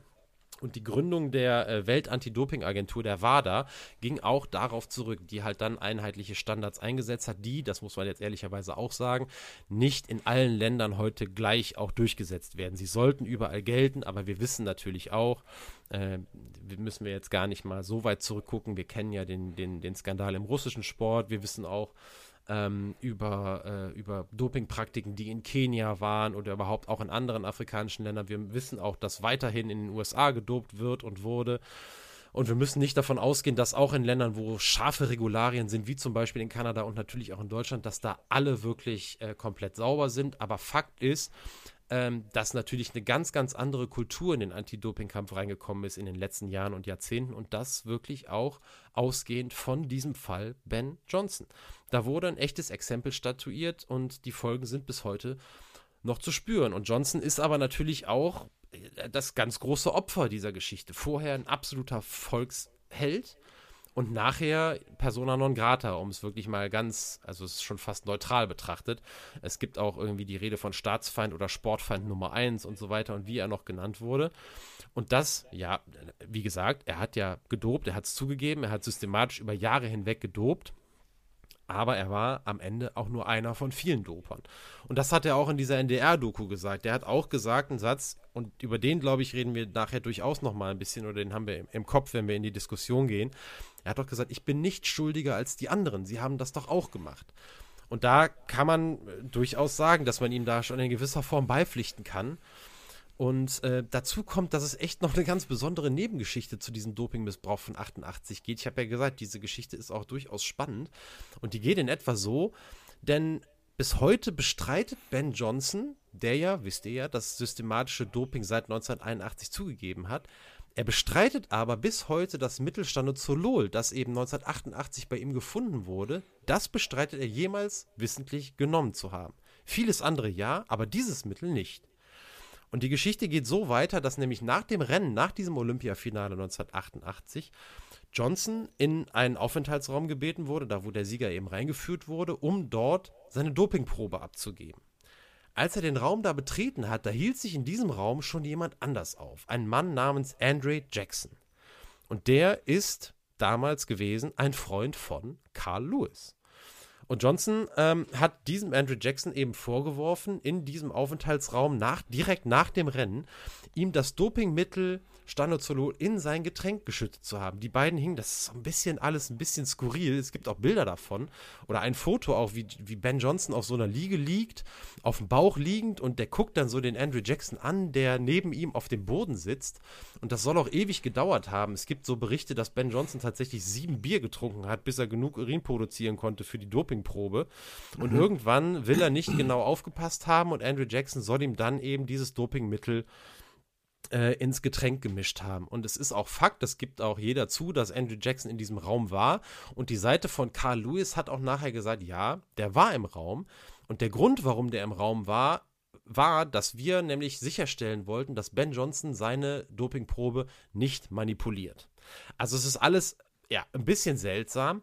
Und diese NDR-Doku hat, hat damals eine Anfrage gestellt an diesen Andrew Jackson und hat ihn gefragt, hör mal, hast du dem Ben Johnson damals das Mittel in sein Getränk gemischt? Und der hat nur per E-Mail geantwortet mit dem interessanten Satz, vielleicht habe ich es gemacht, vielleicht auch nicht. So. Bis heute lässt sich das also nicht aufklären. Fakt ist, Ben Johnson wurde als Doper entlarvt. Und vorher und nachher wurden auch weitere Rennteilnehmer dieses Olympiafinals äh, des Dopings äh, überführt. Aber während Johnson halt wirklich nie wieder ein Bein auf den Boden äh, bekam, wurde Carl Lewis später, und das darf man nie vergessen, zum Leichtathleten des Jahrhunderts gekürt. Ja? Also mhm. so haben sich nachher die Wege der beiden sozusagen getrennt. Ne? Carl Lewis ist weiterhin gilt ähm, als der Olympiasieger von 1988. Er galt als Weltrekordhalter dann damals. Natürlich ist der Weltrekord später gebrochen worden. Aber er war eben derjenige, der Ben Johnson aus all den Listen verdrängt hat, aus denen Ben Johnson nachher gestrichen wurde. Ne? Er gilt auch als Weltmeister 1987 und so weiter und so fort. Ähm, das ist also schon alles irgendwie eine sehr, sehr, sehr, sehr interessante Geschichte, wo man sagen kann, also von Gleichbehandlung ähm, von Dopern ist hier bestimmt nicht die Rede. Und dieser Punkt, wie jetzt nachher gerade diese spezielle äh, Dopingprobe, positive Dopingprobe zustande kam, Die ist auch sehr interessant. Und äh, ich will auch gleich zum Abschluss gerne nochmal so auf einen wichtigen Aspekt dieser Causa Johnson eingehen, nämlich den, dass 88 nicht nur jetzt aus dieser sportgeschichtlichen Hinsicht irgendwie ein krasser Moment war, sondern auch, das habe ich auch schon mal gesagt, der Anti-Doping-Kampf wurde für immer verändert. Wir haben über die Double Inquiry schon geredet. Es gibt auch noch einen anderen Punkt, äh, wo der Ausgangspunkt so tatsächlich in Deutschland liegt. Deswegen wollte ich euch das nicht vorenthalten. Das will ich euch gleich auch noch sagen. Aber wir wollen die Geschichte rund um Ben Johnson jetzt mal so ein bisschen zum Abschluss bringen. Ähm, denn ähm, im, im Zuge dieser Aufklärungsarbeit damals von 88 wurde Ben Johnson natürlich gesperrt. Nachträglich wissen wir, die ganzen Dinge wurden aberkannt, aber er, er musste auch eine Sperre absitzen bis ins Jahr 1991 hinein. Da feierte er dann sein Comeback. Es dauerte zwei Jahre, bis er tatsächlich auch wieder schnell unterwegs war. Der war übrigens damals auch mal ähm, Hallenweltrekordhalter über 60 Meter. Benny, wir zwei waren ja letzte Woche ähm, in Düsseldorf beim Istaf Indoor und haben uns da mal ein bisschen Leicht, äh, Live-Leichtathletik angeschaut, unter anderem ja auch die 60 Meter. Und da hat äh, Ben Johnson damals den Weltrekord gehalten und nach seinem Comeback 1993 ist er bis auf vier Zehntel an den, äh, an den äh, Weltrekord damals wieder herangelaufen. Ne, also ihr wisst ja wahrscheinlich auch, wer ein guter Starter ist, der ist auf 60 Meter natürlich sowieso super geil. Also Carl Lewis war nie eine Größe in der Halle, aber Ben Johnson war halt ein super Hallenläufer.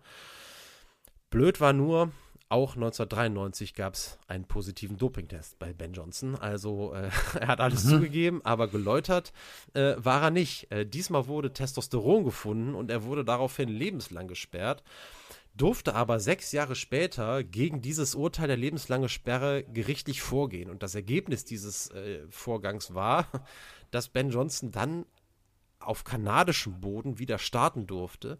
Allerdings durfte er nicht gegen Gegner laufen. Er durfte nur gegen die Uhr laufen. Und das führte dann zu einer sehr skurrilen Szene, dass er irgendwann bei einem Rennen in Kanada, bei irgendwelchen Bezirksmeisterschaften oder was auch immer, ähm, über 100 Meter an den Start ging, ohne Gegner, völlig alleine, nur gegen die Uhr und irgendeine Zeit von 11 Sekunden auf die Bahn legte. Ähm, und das, und jetzt, das ist ja schon fast lustig, und das, obwohl auch im Jahr 1999 noch ein dritter positiver Dopingtest dazugekommen ist. Also ähm, Ben Johnson und Doping, äh, da, das äh, geht wohl nicht äh, ohne einander. Äh, zwischenzeitlich hat er auch noch ganz andere Schlagzeilen gemacht. Der soll, das habe ich vorher noch nie gehört, ich war völlig überrascht, 1997 kurzzeitig mal Personal Trainer gewesen sein von niemand Geringerem als Diego Armando Maradona. Das kam mhm. später mal raus. Und er war 1999 auch Personal Trainer von einem gewissen Al-Sadi Gaddafi. Der war Sohn des berühmten, berüchtigten, damals äh, Herrscher von Libyen, Muammar al-Gaddafi. Äh, der Sohn al-Sadi war Fußballprofi, auch in der Nationalmannschaft Kapitän. Es das heißt, äh, dass äh, durchaus äh, nicht nur seine fußballerischen Leistungen dafür gesorgt haben sollen, dass er Kapitän dieser Nationalmannschaft wurde. Der, soll, der sollte damals in die Serie A wechseln, hat das auch getan. Allerdings wurde der von seinem Verein, ich weiß gerade leider gar nicht, welcher das war, aber nach einem Spiel wegen eines positiven Dopingtests direkt wieder gefeuert. Und auch dessen äh, persönlicher Trainer, Personal Trainer soll Ben Johnson zwischenzeitlich mal gewesen sein. Bis heute muss man sagen, verdient Johnson so ein bisschen sein Geld damit, über das Rennen von 1988 zu sprechen. Das scheint mittlerweile einfach sein Geschäftsmodell zu sein. Es heißt so an einigen Stellen, ich habe auch Texte gelesen, die den für ein Interview angefragt haben sollen, aber die wollten für eine halbe Stunde, da wollte sein Management irgendwie 5000 US-Dollar haben. Und äh, so, gerade wenn so sich das, das Rennen jährt, so 20, 25, 30, 35 Jahre, solche Geschichten, äh, dann werden, wird die Story immer noch mal rausgekramt. Johnson wird angefragt und verlangt dann echt hohe Summen für ein, ähm, für ein Interview. Und äh, es wirkt jetzt alles nicht wirklich sympathisch. Man muss ehrlicherweise, finde ich aber zumindest auch irgendwie anerkennen, dass es so fast so ein bisschen verständlich ist, dass er sich so in seiner Nische zurechtfindet, würde ich mal sagen. Ähm, denn das habt ihr, glaube ich, jetzt gemerkt. Es hat sich da so ein Hass gebündelt, der für 100 Doper ausreicht. Und die gab es ja auch in ausreichender Zahl. Aber es ist eben schon sehr, sehr viel auf diese eine Person, Ben Johnson, auch eingeprasselt. Und der hat sehr viel mediale Dresche kassiert, die fairerweise eben hätte aufgeteilt werden müssen. Ne? Und mhm. einige sind halt wirklich sehr, sehr glimpflich davongekommen. Ben Johnson völlig ohne Frage ist ja alles andere als unschuldig. Also wir haben ja gerade auch noch mal diese Doping-Geschichte auch nach dem Comeback gehört. Das ist ja schon fast aberwitzig. Aber er ist eben auch irgendwie eine tragische Person. Und vielleicht können wir auch darüber nochmal kurz in der Diskussion sprechen. Ähm, ich will aber, das habe ich auch schon mal angedeutet, so ein kleines äh, Thema, was aber durchaus interessant ist, um diese äh, Geschichte Dirtiest Race in History nicht unter den Tisch fallen lassen. Ich habe euch ja gesagt, Fall Johnson hat dazu geführt, im Anschluss äh, gab es nicht mehr nur Wettkampfkontrollen, sondern auch Trainingskontrollen, auch nicht nur in der Leichtathletik, sondern sportartenübergreifend. Und damals in den 1980er Jahren, da wurde ja gedopt, als gäbe es kein Morgen mehr. Also es ist ja auch keine neue Erkenntnis jetzt. Wenn wir auf die Leichtathletik blicken, in diesem Jahrzehnt sind Weltrekorde entstanden, die immer noch Bestand haben und von denen einige wahrscheinlich oder möglicherweise wahrscheinlich niemals gebrochen werden. Und eben Grund dafür war der Umstand, dass es keine Trainingskontrollen gab. Ne? Und zum anderen, also diese Trainingskontrollen, ihr wisst ja, ähm, wenn bei Wettbewerben mal gedopt wurde, wer, wer so blöd war, muss man ehrlicherweise dann auch sagen, und bei Wettbewerben gedopt hat, der hatte eben sich der Gefahr ausgesetzt, dass äh, gegebenenfalls auch mal was dabei rauskommt. Aber grundsätzlich war eben die Taktik die, dass man lange, lange Zeit eben im Trainingsrhythmus äh, dopte, dass nachher das nicht mehr nachweisbar war, aber dass eben die, ähm, die Auswirkungen in Sachen Leistungssprünge immer noch äh, zu spüren gewesen sind. So, der zweite Punkt, warum aber auch so wenig Leute erwischt wurden, war, weil die Dopingpraktiken einfach der, der Analysetechnik weit voraus waren. Und auch das war tatsächlich was, was sich mit dem Fall Ben Johnson geändert hat. Und das lag tatsächlich an einem sehr bekannten Labor. Man muss sagen, wirklich weltweit bekanntes Labor, schon lange, dem Institut für Biochemie an der Deutschen Sporthochschule in Köln. Und äh, Wilhelm Schenzer war es damals. Er hat das jahrelang auch geleitet. Ich glaube, ab 95 hat er dieses Institut für Biochemie geleitet, ist mittlerweile da auch in Ruhestand gegangen. Der hat damals ein Verfahren entwickelt, so eine Analysetechnik, die dieses Stanozolol überhaupt erst identifizieren kann. Und ohne dieses Verfahren wäre die ganze Geschichte um Ben Johnson überhaupt nicht ins Rollen gekommen. Ne? Denn damals, er hat ja mhm. mit Stanozolol gedopt und dieses Verfahren, was erst kurz vorher entwickelt wurde vom Institut für Biochemie, das hat dafür gesorgt, dass diese Dopingprobe positiv angeschlagen hat. Und es ist irgendwie ja so ein richtiger letzter Twist in der Geschichte voller Twists, dass es gerade dieses Mittel war, was Johnson möglicherweise gar nicht bewusst eingenommen hat, was nachher dafür gesorgt hat, äh, dass dieser Fall so hohe Wellen geschlagen hat und bis heute eigentlich Auswirkungen hat. Also das ist eigentlich so, das ist eigentlich völlig aberwitzig. Angenommen, es stimmt. Man kann es nicht nachprüfen, es kann auch wirklich sein, es gibt auch so äh, Geschichten, die sagen, ey, nach der Verletzung, die Ben Johnson hatte vor den Olympischen Spielen 1988, die haben nochmal irgendwie versucht, den fit zu kriegen und haben dann halt gesagt, wir nehmen jetzt auch Stanozolol, um versuchen das einfach mal. Das haben wir vorher nicht genommen, dann versuchen wir es jetzt mal damit. Ist auch nicht auszuschließen. Ähm, mhm. Aber nichtsdestotrotz, diese Geschichte mit Andrew Jackson und dem Typen, der da in diesem Aufenthaltsraum eben auf Ben Johnson gewartet hat, obwohl er darin eigentlich nichts verloren gehabt hätte, äh, die ist ja nicht ohne Geschmäckle. So. Und das übrigens, weil ihr habt ja im Titel auch gesehen, die Stunde Null. Ähm, das ist so ein bisschen auch darauf angesprochen. Das möchte ich euch auch noch ans Herz legen. Es gibt einen hervorragenden Podcast auch noch, äh, der mit den Interview-Schnipseln auch aus der Doku vom NDR arbeitet. Also die findet ihr da auch wieder in der ARD Audiothek, ist auch verlinkt in den Show Notes.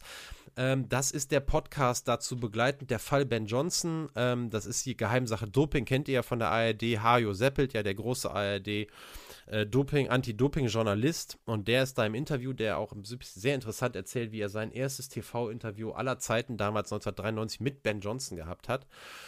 Und der eben auch sagt, das, was da passiert ist äh, bei der bei Olympia 88, dieser Fall Ben Johnson, der hat wirklich dafür gesorgt, dass seitdem der Anti-Doping-Kampf ein ganz, ganz anderer ist. Und dafür hat mhm. eben zum einen äh, diese Dublin Inquiry gesorgt, aber eben zum anderen auch dieses neue Verfahren, um Dopingmittel äh, zu erkennen und ähm, die Stunde Null der modernen Dopingbekämpfung. Also zeigt einfach nur, was für einen krassen Platz dieses Dirtiest Race in History wirklich in der Sportgeschichte einnimmt. Und das nicht nur aus sportlicher, sondern eben auch aus der Sicht des Anti-Doping-Kampfes. Ja, da sind wir jetzt angelangt, so ein bisschen an, am Ende einer Geschichte, die, wie ich finde, eine Menge zu bieten hat die auch noch mehr zu bieten gehabt hätte. Ich habe äh, echt rigoros auch rausgekürzt, ähm, aber wollte gerne so ein bisschen auch äh, uns was Raum lassen, um in der Diskussion vielleicht noch was draufzulegen. Und um so ein bisschen zu starten, ähm, habe ich mir als Frage notiert, Benny, welches Bild du von Ben Johnson jetzt hast und inwieweit sich das vielleicht ähm, unterscheidet von dem Bild, was du vielleicht vor dem Podcast hattest. Ich weiß gar nicht, wie viel du wusstest, wir haben gar nicht drüber gesprochen. Ähm, hundertprozentig kanntest du natürlich den Fall, dass Ben Johnson gedopt hat. Das ist ja, denke ich, völlig klar, dass du das wusstest. Aber ähm, wie, wie bewertest du das vielleicht jetzt und auch die Person Ben Johnson? Also der, der Fall 88 war mir bekannt, allerdings ähm, muss, ich, muss ich dazu sagen, also so Details oder so, ich habe mich jetzt nicht genauer damit beschäftigt im Vorfeld, auch nochmal, was in den 90ern passiert ist, was du eben so gesagt hast, ähm, war größtenteils neu für mich, ja, und die Person, Ben Johnson, ich gehe da schon in die Richtung, wie du auch genannt hast. Also er ist dann schon, also er ist natürlich schuldig gewesen, aber er ist natürlich schon der Supersündenbock geworden. Ne? Und das, ja, also ich weiß nicht, ob Mitleid ist vielleicht das falsche Wort, aber ich kann das schon ein bisschen mitfühlen, dass, dass das jetzt nicht gerade nach Gerechtigkeit schreit, wie das, wie das Ganze abgelaufen ist. Und gerade wenn man auf der anderen Seite, Carl Lewis, du hast es gesagt, der Leichtathlet des Jahrhunderts, ne, ähm, der, der dann jetzt der offizielle Olympiasieger von 88 ist, der eigentlich ja einen positiven Test vor den Spielen produziert hat. Ähm, das ist natürlich also das hat mehr als nur ein Geschmäckle. Ne? Dieser ganze, ich muss sagen, also das wusste ich so im Detail nicht. Dieser ganze Vertuschungsskandal, muss man ja eigentlich auch sagen, über die Jahre hinweg in den USA, ähm, ist natürlich, ist natürlich richtig übel. Ne? Und ähm, und dann kann man natürlich, kann man natürlich schon fragen, warum ist Ben Johnson im Prinzip der, der hier immer im, im Rampenlicht stand und auf den wirklich alles eingeprasselt ist, während äh, so ein paar Leute sich so ein bisschen in, Johnsons Schatten, sage ich mal, dann verstecken konnten, die nicht unbedingt viel weniger Dreck am Stecken hatten. Das fand ich, finde ich schon, finde ich schon hart, muss ich sagen. Mhm. Ja, es ist auch eine Frage, vielleicht ist es eine Frage der Lobby. Also natürlich das war Carl, Carl Lewis, äh, ne, wir haben ja auch über Olympia 84 geredet da macht man ja, da wäre ja eine viel größere Legacy noch zerstört worden, als die, die sich Ben Johnson jemals überhaupt aufgebaut hat. Ne? Also grundsätzlich muss ich jetzt mal sagen, um das auch nochmal klar zu sagen, die Entscheidung nachher zu sagen, ähm, der Ben Johnson hat da Doping zugegeben, auch im Zeitraum vorher, dementsprechend wird dem, ähm, weil es einwandfrei zu belegen ist, auch der WM-Titel 87 aberkannt und wir streichen den aus den Listen heraus. Ähm, das ist, finde ich, genau die richtige Herangehensweise. Ja, die Frage, die sich dann aber aufdrängt, ist, warum gehen wir diese Konsequenz nicht einfach weiter? Ne? Warum äh, gehen wir auch nicht nachher noch hin und sagen, ey, da ist auch jetzt noch gegebenenfalls hin und sagen, es gibt Unregelmäßigkeiten, äh, auch ähm, mit Carl Lewis und so weiter und so fort und ganz vielen anderen Sportlern. Ähm, warum gehen wir dann da nicht zurück? Warum lassen wir äh, Leute, die positive Dopingproben hatten, weiterhin ihre Titel und ihre Zeiten behalten und tun in manchen Fällen mehr oder wir sind froh, wenn das Thema bei manchen Leuten nicht mehr auf die Agenda kommt, weil es ja eben genug Leute gibt, über die wir uns aufregen können. Und das mhm. wiederum, das ärgert mich dann wirklich. Es gibt diese riesengroße Diskussion seit Jahren. Wir haben auch im Podcast schon drüber geredet. Ähm, sind, äh, sollte man Weltrekordlisten in der Leichtathletik streichen mit Weltrekorden, die, weil diese 80er Jahre Weltrekorde einfach einfach Hanebüchen sind. Es ist einfach nicht mehr zeitgemäß äh, mit dem Wissen, das man heute hat, sich mit diesen Rekorden zu messen. Warum? Wir wollen auch nicht, dass ein Diskus-Weltrekord äh, von Gabriele Reinsch bei den Frauen gebrochen wird. Das wollen wir nicht. Weil das kann nicht mit rechten Dingen zugehen. Und warum tut man sich so leicht, Ben Johnson aus allen Listen rauszustreichen und warum macht man es mit anderen dann nicht einfach genauso? Mhm. Und das ist sowas, da fehlt mir, da fehlt mir einfach die Konsequenz. Und da ist man, glaube ich, einfach, ich verstehe auch total den Ansatz, wenn man sagt, wir wollen auch jetzt nach vorne gucken und wir wollen ähm, uns um die Zukunft der Sportart kümmern. Das verstehe ich auch total. Äh, das heißt aber nicht, dass man einfach gewisse Sachen unbedingt unbe äh, unangetastet lässt. Also das hat mich jetzt auch im Zuge dieser Geschichte wieder äh, aufs Neue aufgeregt. Ich glaube, ich habe damals was Ähnliches gesagt. Ich weiß gar nicht mehr. Ich glaube, es war die Dressel-Folge, ähm, wo wir mal drüber gesprochen haben. Bin ich mir hundertprozentig sicher. Äh, aber es geht ja. Ganz kurz sei auch noch gesagt, ähm, ihr wusstet, ihr, ihr, wisst ja, ich hatte auch mal drüber nachgedacht, eine Folge über Flojo, Florence Griffith Joyner zu machen.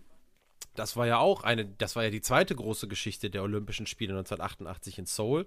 Flojo, die über 100 und 200 Meter äh, in wahnsinnigen ähm, Zeitenverbesserungen zu Goldmedaillen gelaufen ist und die Grand Dame der Leichtathletik wurde, bis sie ja dann ähm, einige Jahre später unter ungeklärten Umständen, bis heute ungeklärten Umständen, äh, ums Leben gekommen ist und sich immer noch zumindest die Vermutung hält, dass das was mit Dopingmissbrauch zu tun haben könnte. Ich muss aber sagen, es gibt keine Belege dafür, dass das was damit zu tun hat. Es ist halt eine Theorie, die nie, äh, die, die, die wahrscheinlich gar nicht tot zu kriegen sein wird. Die wird immer mal wieder diskutiert werden, wie handfest die ist, ähm, lässt sich einfach jetzt nicht mehr sagen. Äh, aber auch das war ja eine riesengroße Geschichte damals um die Zeit. Und auch da geht es natürlich um Doping und auch um das Umfeld von der damals und Trainer, die dann damit zu tun haben. Und auch jetzt hier waren es ja wieder die Trainer. Ähm, auch das ist wieder die Diskussion, die haben wir auch schon mal geführt. Wie viel Schuld haben junge Athletinnen und Athleten äh, wirklich daran und wie viel Fürsorge, Pflicht, Verletzungen gibt es eigentlich auf Seiten der Trainer? Was ist das eigentlich für ein Trainer, der sagt, ey, wenn du gewinnen willst, musst du Doping nehmen? Ähm, auch da wird ja viel zu wenig einfach drüber gesprochen. Und auch das ist, äh, auch, auch da ist Ben Johnson wieder nur ein weiteres Beispiel. Ja. Auch dafür. Äh, nichtsdestotrotz ähm, kann man ihn natürlich und will ja auch keiner ihn aus der Schulter befreien. Und dass er sich selber so ein bisschen instrumentalisiert, der macht auch Werbungen äh, oder hat Werbung gemacht mit einem Wettanbieter in Australien. Und da war auch noch eine andere Werbung, wo, er, wo es in Wortspielen auch darum irgendwie ging, so nach dem Motto: Yeah, I tested positive for uh, being irgendwas. Also, da, also es ging um Wortspiele, wo er halt irgendwie mit seinem positiven Dopingtest gespielt hat und damit halt irgendein Produkt beworben hat oder so. Also der zieht jetzt daraus irgendwie Kohle. Das ist halt auch alles andere als sympathisch und ich denke mir so, boah, ja, da muss man auch echt auf die Idee kommen, äh, jemanden mal, also ihn dafür irgendwie überhaupt in Betracht zu ziehen, ob das jetzt das Produkt so stärkt. Gut, aber gut.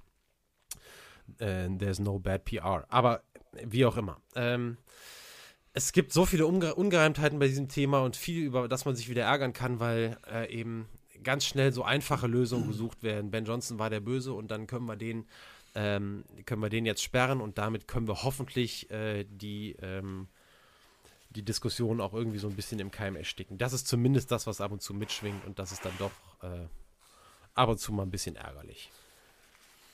Ja, nee, da stimme ich dir auf jeden Fall zu. So, dann äh, war es das mit Ben Johnson. Und äh, jetzt bin ich sehr gespannt, Benny, auf unsere neue Rubrik. Wir kennen das skandalöse Quiz, aber das kommt ja jetzt in völlig neuem Gewand daher.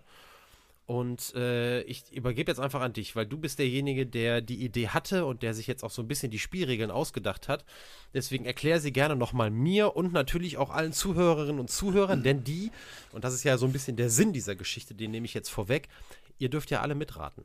Das äh, macht ja den Reiz aus, so ein bisschen. Genau, genau, ja, also das hoffen wir zumindest. Ähm, richtig, wir haben jetzt also wie regelmäßig äh, das jetzt kommen wird, das sehen wir mal. Äh, kann, ich jetzt, kann ich jetzt noch nicht safe sagen. Ähm, das wird sicherlich auch davon abhängen, wie das bei euch ankommt da draußen. Ne? Das äh, definitiv. Also ja, schreibt uns gerne, uns da bitte zu gerne Feedback, Feedback zu geben, ja. Genau. Na, ähm, ansonsten kann ich jetzt nur sagen, also wir werden jetzt, also ich würde jetzt schon mal sagen, äh, Daniel macht das für die nächste Ausgabe auch. So viel würde ich jetzt, glaube ich, schon mal mhm. vorweg sagen, ähm, weil ich ja auch mal raten will. Ja. Ähm, aber grundsätzlich äh, wird es so sein, dass der eine Co-Host dem anderen und natürlich dann in dem, in dem Zug natürlich auch der ganzen Hörerschaft ähm, Hinweise gibt zu einer, und jetzt eben, das kann verschiedenes sein, zu einer Person aus dem Sport, also einer Sportlerin, einem Sportler oder äh, kann auch ein Funktionär theoretisch sein oder wie auch immer, ähm, einem Großereignis, einer sportlichen Veranstaltung. Natürlich sollte die schon irgendeine Relevanz haben, also es sind jetzt nicht die Stadtmeisterschaften von Bochum sein oder so, man muss es ja, muss ja drauf kommen können. Ne?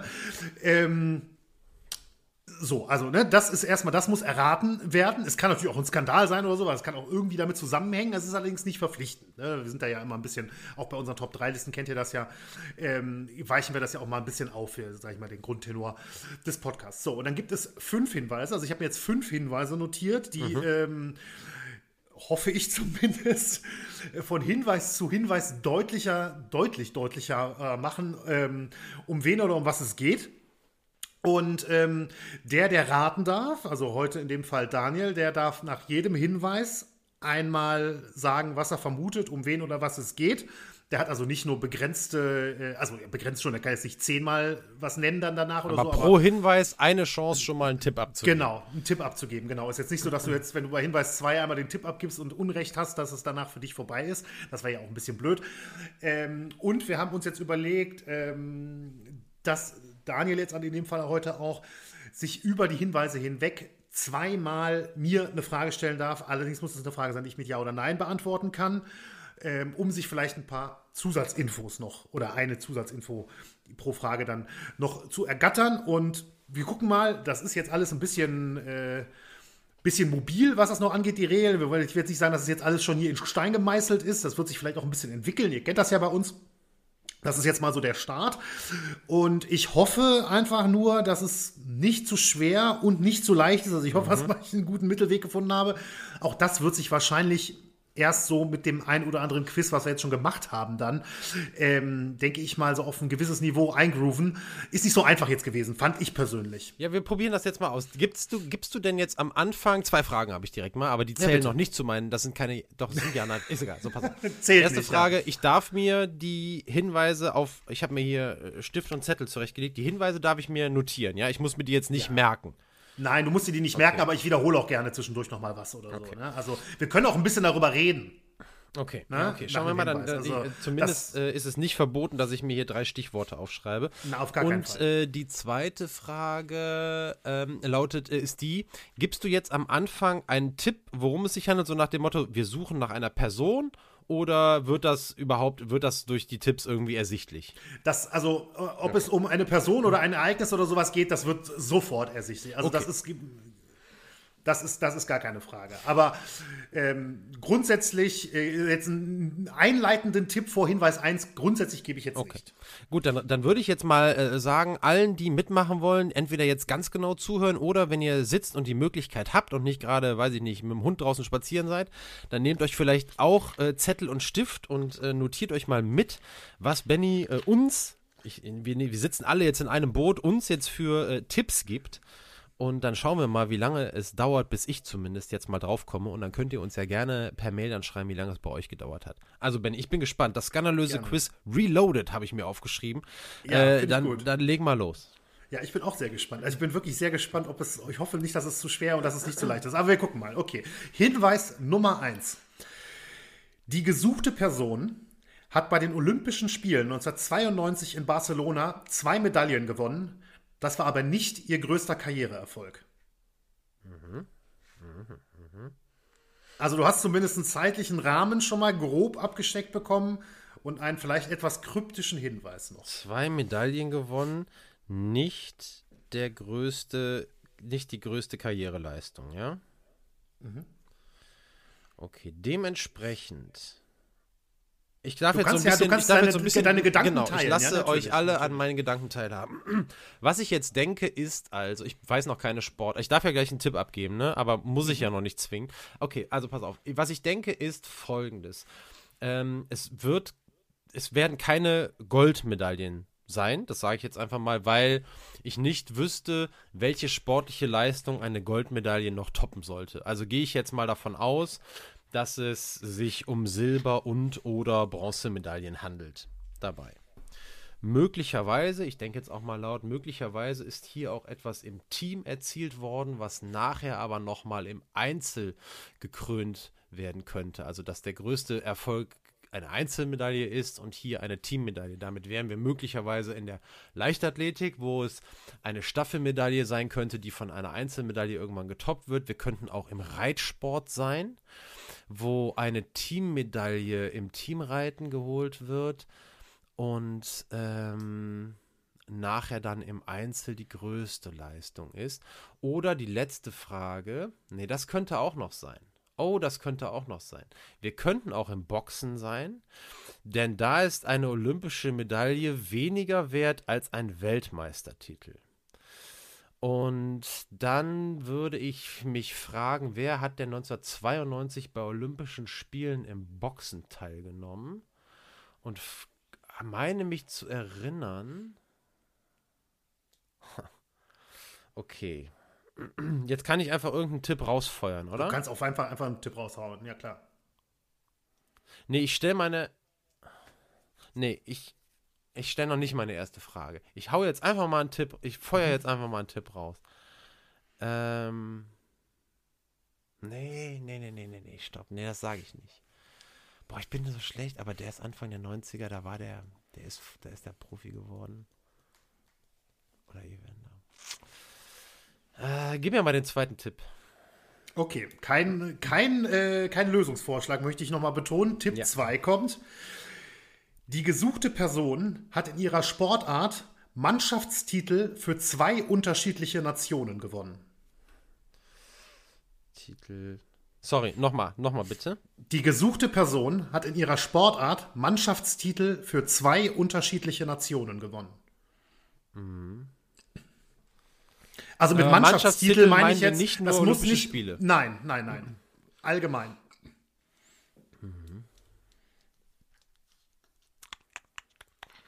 Mannschaftstitel für.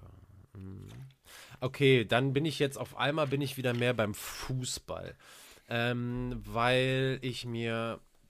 Es gibt ja diese Regel, wer Pflichtspiele für irgendeine Nationalmannschaft äh, absolviert, der darf die Nationalmannschaft nachher nicht mehr wechseln. Das ist allerdings keine Uraltregel. Das war früher mal erlaubt.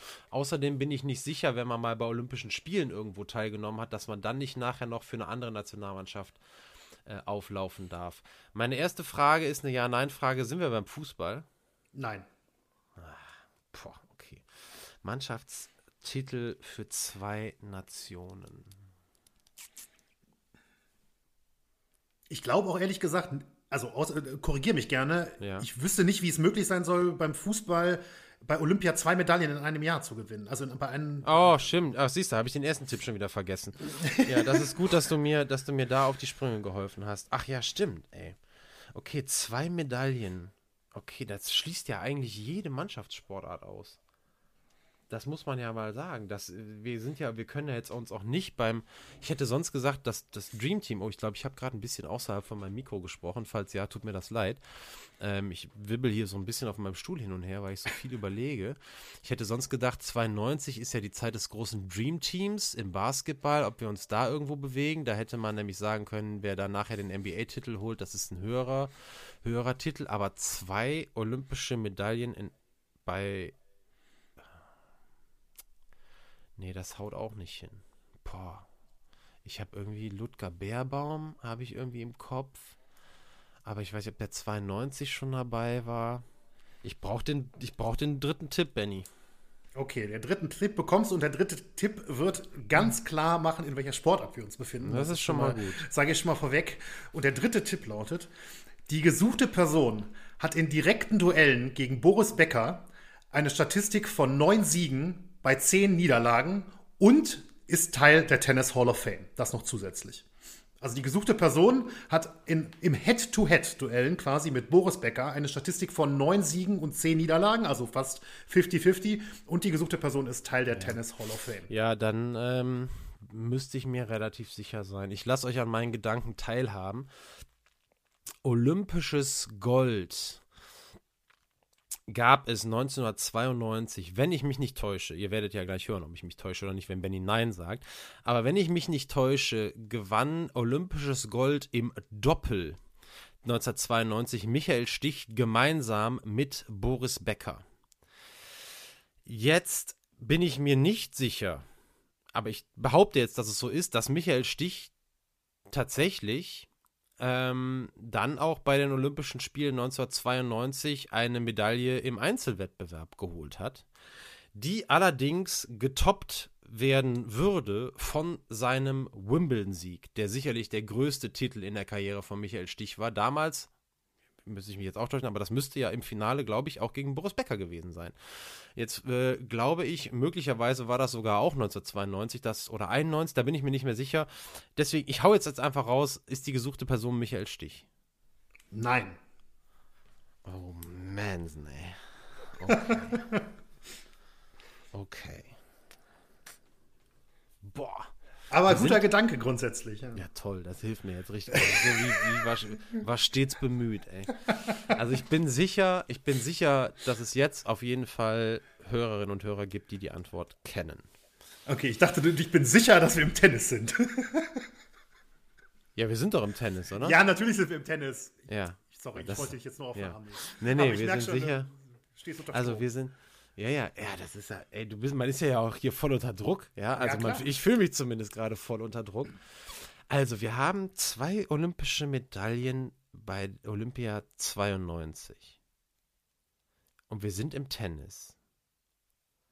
Und wir haben ein direktes Duell gegen Boris Becker oder eine Duellbilanz gegen Boris Becker von neun Siegen und zehn Niederlagen. Das heißt, wir müssen ja im Herrentennis sein.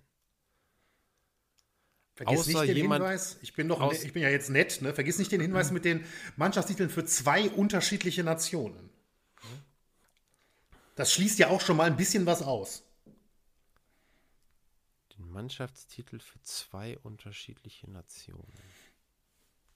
Also, die, Ah, was die Herkunft so. der Person angeht, schließt das ja ein Ja, bisschen ja, was ja. aus. Was heißt, das schließt ein bisschen was aus?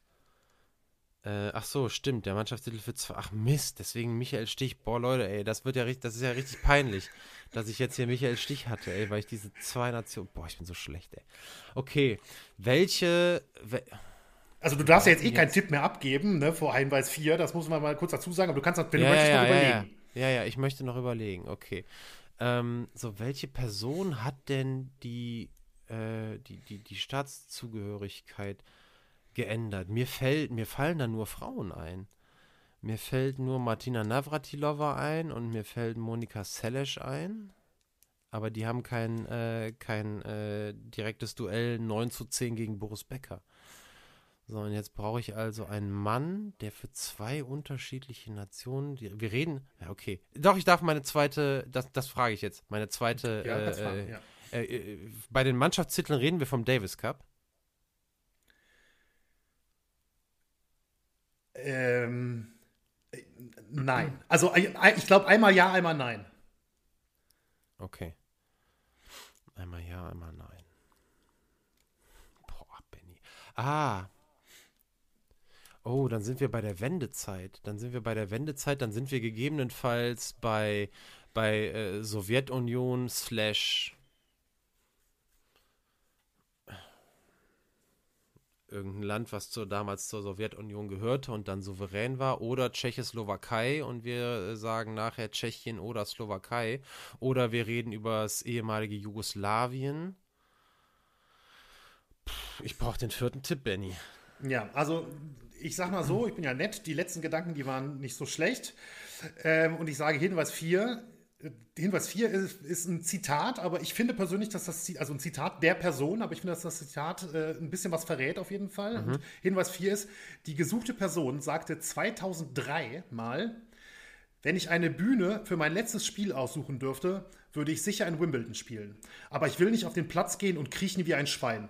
Wenn ich nicht aufschlagen kann, bringt das auf Gras nichts. Ah, okay. Dann kann ich vielleicht helfen, das Gras zu schneiden oder ein paar Erdbeeren aufzutischen. Ja. Ich habe jetzt gar nicht mehr bis zum Ende zugehört. So. also, was passen würde. Was einfach nur passen würde, Davis Cup, und dann reden wir wahrscheinlich dann doch ähm, von einem, von einer Silbermedaille, also 92 Silbermedaille oder Bronzemedaille im Einzel und im Doppel.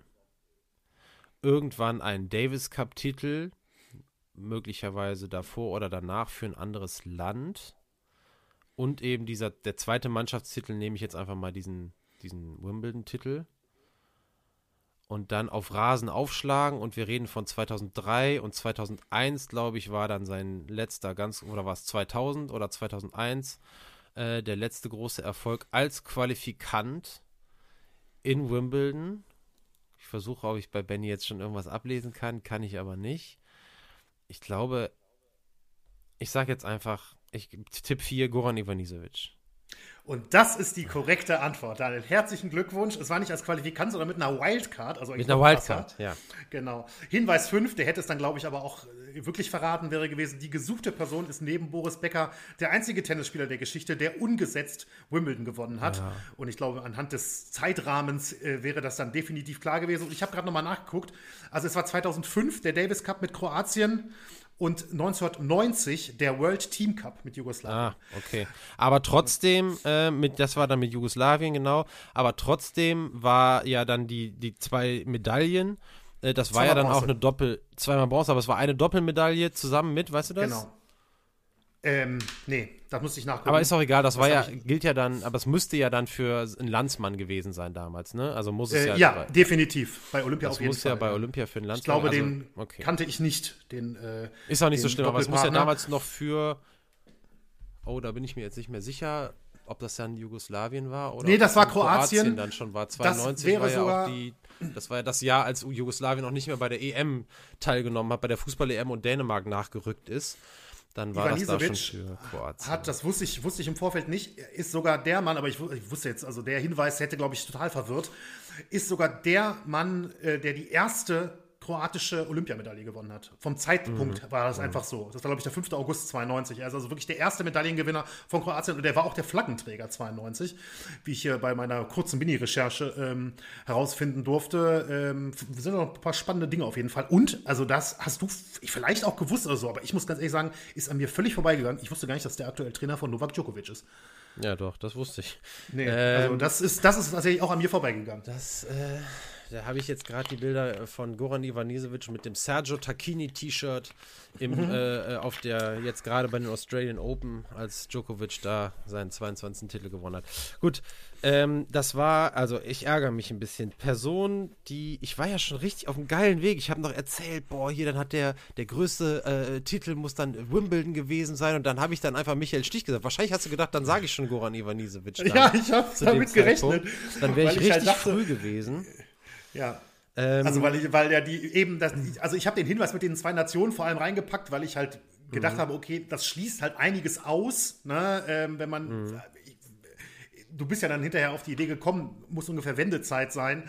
Ähm, das war halt eigentlich der Gedanke dahinter. Ähm, aber ja. also ich sag dir was, Benny, das war, ich werde so rückblickend betrachtet, äh, das war ein überragender Einstieg ins skandalöse Quiz, was die Fragen anging. Also wirklich, das, war, äh, das war ganz stark. Also wenn ich mir das angucke, äh, hervorragend. Natürlich sitzt man dann hier und ärgert sich mega, dass man nicht irgendwie so ein bisschen genauer aufgepasst hat, aber es ist ein Lernprozess. So, Frage 4. Absolut. Frage 4. Hinweis 4 Ja, meinst ist, du? Hinweis 4 ist ein bisschen spät. Schreibt uns, Leute, wann, werdet, wann seid ihr drauf gekommen? Habt ihr, habt ihr eure, eure Kopfhörer durchgebissen, weil ihr euch geärgert habt, dass ich Michael Stich gesagt habe und ihr es schon lange wusstet? Und wollt ihr das skandalöse Quiz in dieser Form weiterhören? Ähm, schreibt uns. Also ich fand's toll, mir hat's Spaß gemacht. Goran Ivanisevic. Also mir erste. hat, ich muss auch wirklich sagen, mir hat auch hier der, die Fragestellerseite äh, sehr viel Spaß gemacht, um dir beim Rätseln zuzugucken und zuzuhören, die Gedanken mit zu verfolgen. Das find, fand, ich, äh, fand ich gut. Und ich muss ehrlich sagen, also ich finde, Hinweis 4 ist schon nicht so schlecht, ähm, meiner Meinung nach. Und ich bin eigentlich auch der Meinung, dass es ein ganz guter Einstand ist, ähm, weil hätte es jetzt bei 1 oder 2 gehabt, äh, ein bisschen. Ja. Ja, ja, vielleicht. Ja, vielen Dank, Benny. Das war sehr schön. Ähm, dann lassen wir das skandalöse Quiz Reloaded jetzt mal, ähm, jetzt mal wieder sein. Bis zum nächsten Mal. Ich habe ja jetzt drei Wochen Zeit, da werde ich mir was ganz Tolles überlegen. Und ähm, will aber natürlich weder dich noch unsere Hörerinnen und Hörer äh, entlassen, ohne zu fragen, was uns denn in zwei Wochen erwartet. Übrigens, da, bevor du das beantwortest, drei in drei Wochen. Wochen, entschuldige, in drei Wochen. Bevor du das beantwortest, fand ich richtig lustig. Äh, äh, Patrick hat uns ja eine E-Mail geschrieben. Ähm, macht das weiterhin, Leute. Ihr, wir waren ja, haben ja jetzt auch einen ganzen Schwung endlich mal wieder beantwortet. Sind eigentlich fast auf Stand, glaube ich. Ähm, und Patrick hat geschrieben, er hat jetzt letztens noch mal Folge 2 von uns gehört. Hast du die Mail zufällig auch gelesen? Ja, die habe ich, die und hab hat ich gelesen. da, da haben wir anscheinend, ich wusste es nicht mehr, vielleicht wusstest du es noch, eine, eine kleine Fragerunde gemacht, welche Themen wir unbedingt mal behandeln wollen. Und damals hast du Arturo Gatti genannt. Und warum zum Henker hat es sie, äh, 57 Folgen gebraucht, bis du das Thema dann nachher gemacht hast? Ich weiß es nicht. Ja, ja, es ist verrückt manchmal. Ne? Also wir haben, aber da muss ich auch dazu sagen, wir haben ja auch, als wir uns damals überlegt haben, haben wir ja mal so ein, so ein Brainstorming-Dokument gemacht und Themen aufgeschrieben, ähm, die uns so direkt eingefallen sind, was man so machen könnte. Von denen haben wir noch nicht viele gemacht. Ja, das stimmt. Ja, ja. Da sind schon noch einige, einige äh, Elefanten im Raum, sag ich mal. Alles klar. So, was äh, in drei Wochen? Was wird das nächste Thema? Was ist dein In Tipp? drei, ja, in drei Wochen mein Tipp ist, also ich freue mich, ich freue mich sehr, dass ich sagen kann, wir gehen in eine neue Sportart. Das habe ich schon lange nicht mehr sagen können. Das freut mich sehr, das kann ich sagen. Und mein Tipp ist, ähm, ich glaube, ich glaube, dass man sagen kann, dass wenn man an die Sportart, wenn man die Sportart hört, ist der Hauptprotagonist der nächsten Folge eigentlich die Person, die bestimmt bei 95, mindestens 95 Prozent aller Menschen als erstes in den Kopf kommt. Das würde ich als Tipp nennen. Alles klar. Dann sind wir sehr gespannt. Wir hören uns in drei Wochen wieder. Äh, vielen Dank fürs Zuhören und äh, von meiner Seite war es das. Bis zum nächsten Mal. Danke, Daniel, für die, äh, für die Ben Johnson-Folge heute. Super spannendes Thema, fand ich. Und von meiner Seite auch vielen, vielen Dank fürs Zuhören. Schreibt uns, bewertet uns gerne überall bei Spotify und äh, iTunes etc. Abonniert den Podcast, das hilft uns natürlich auch. Und wir hören uns in drei Wochen. Bis bald.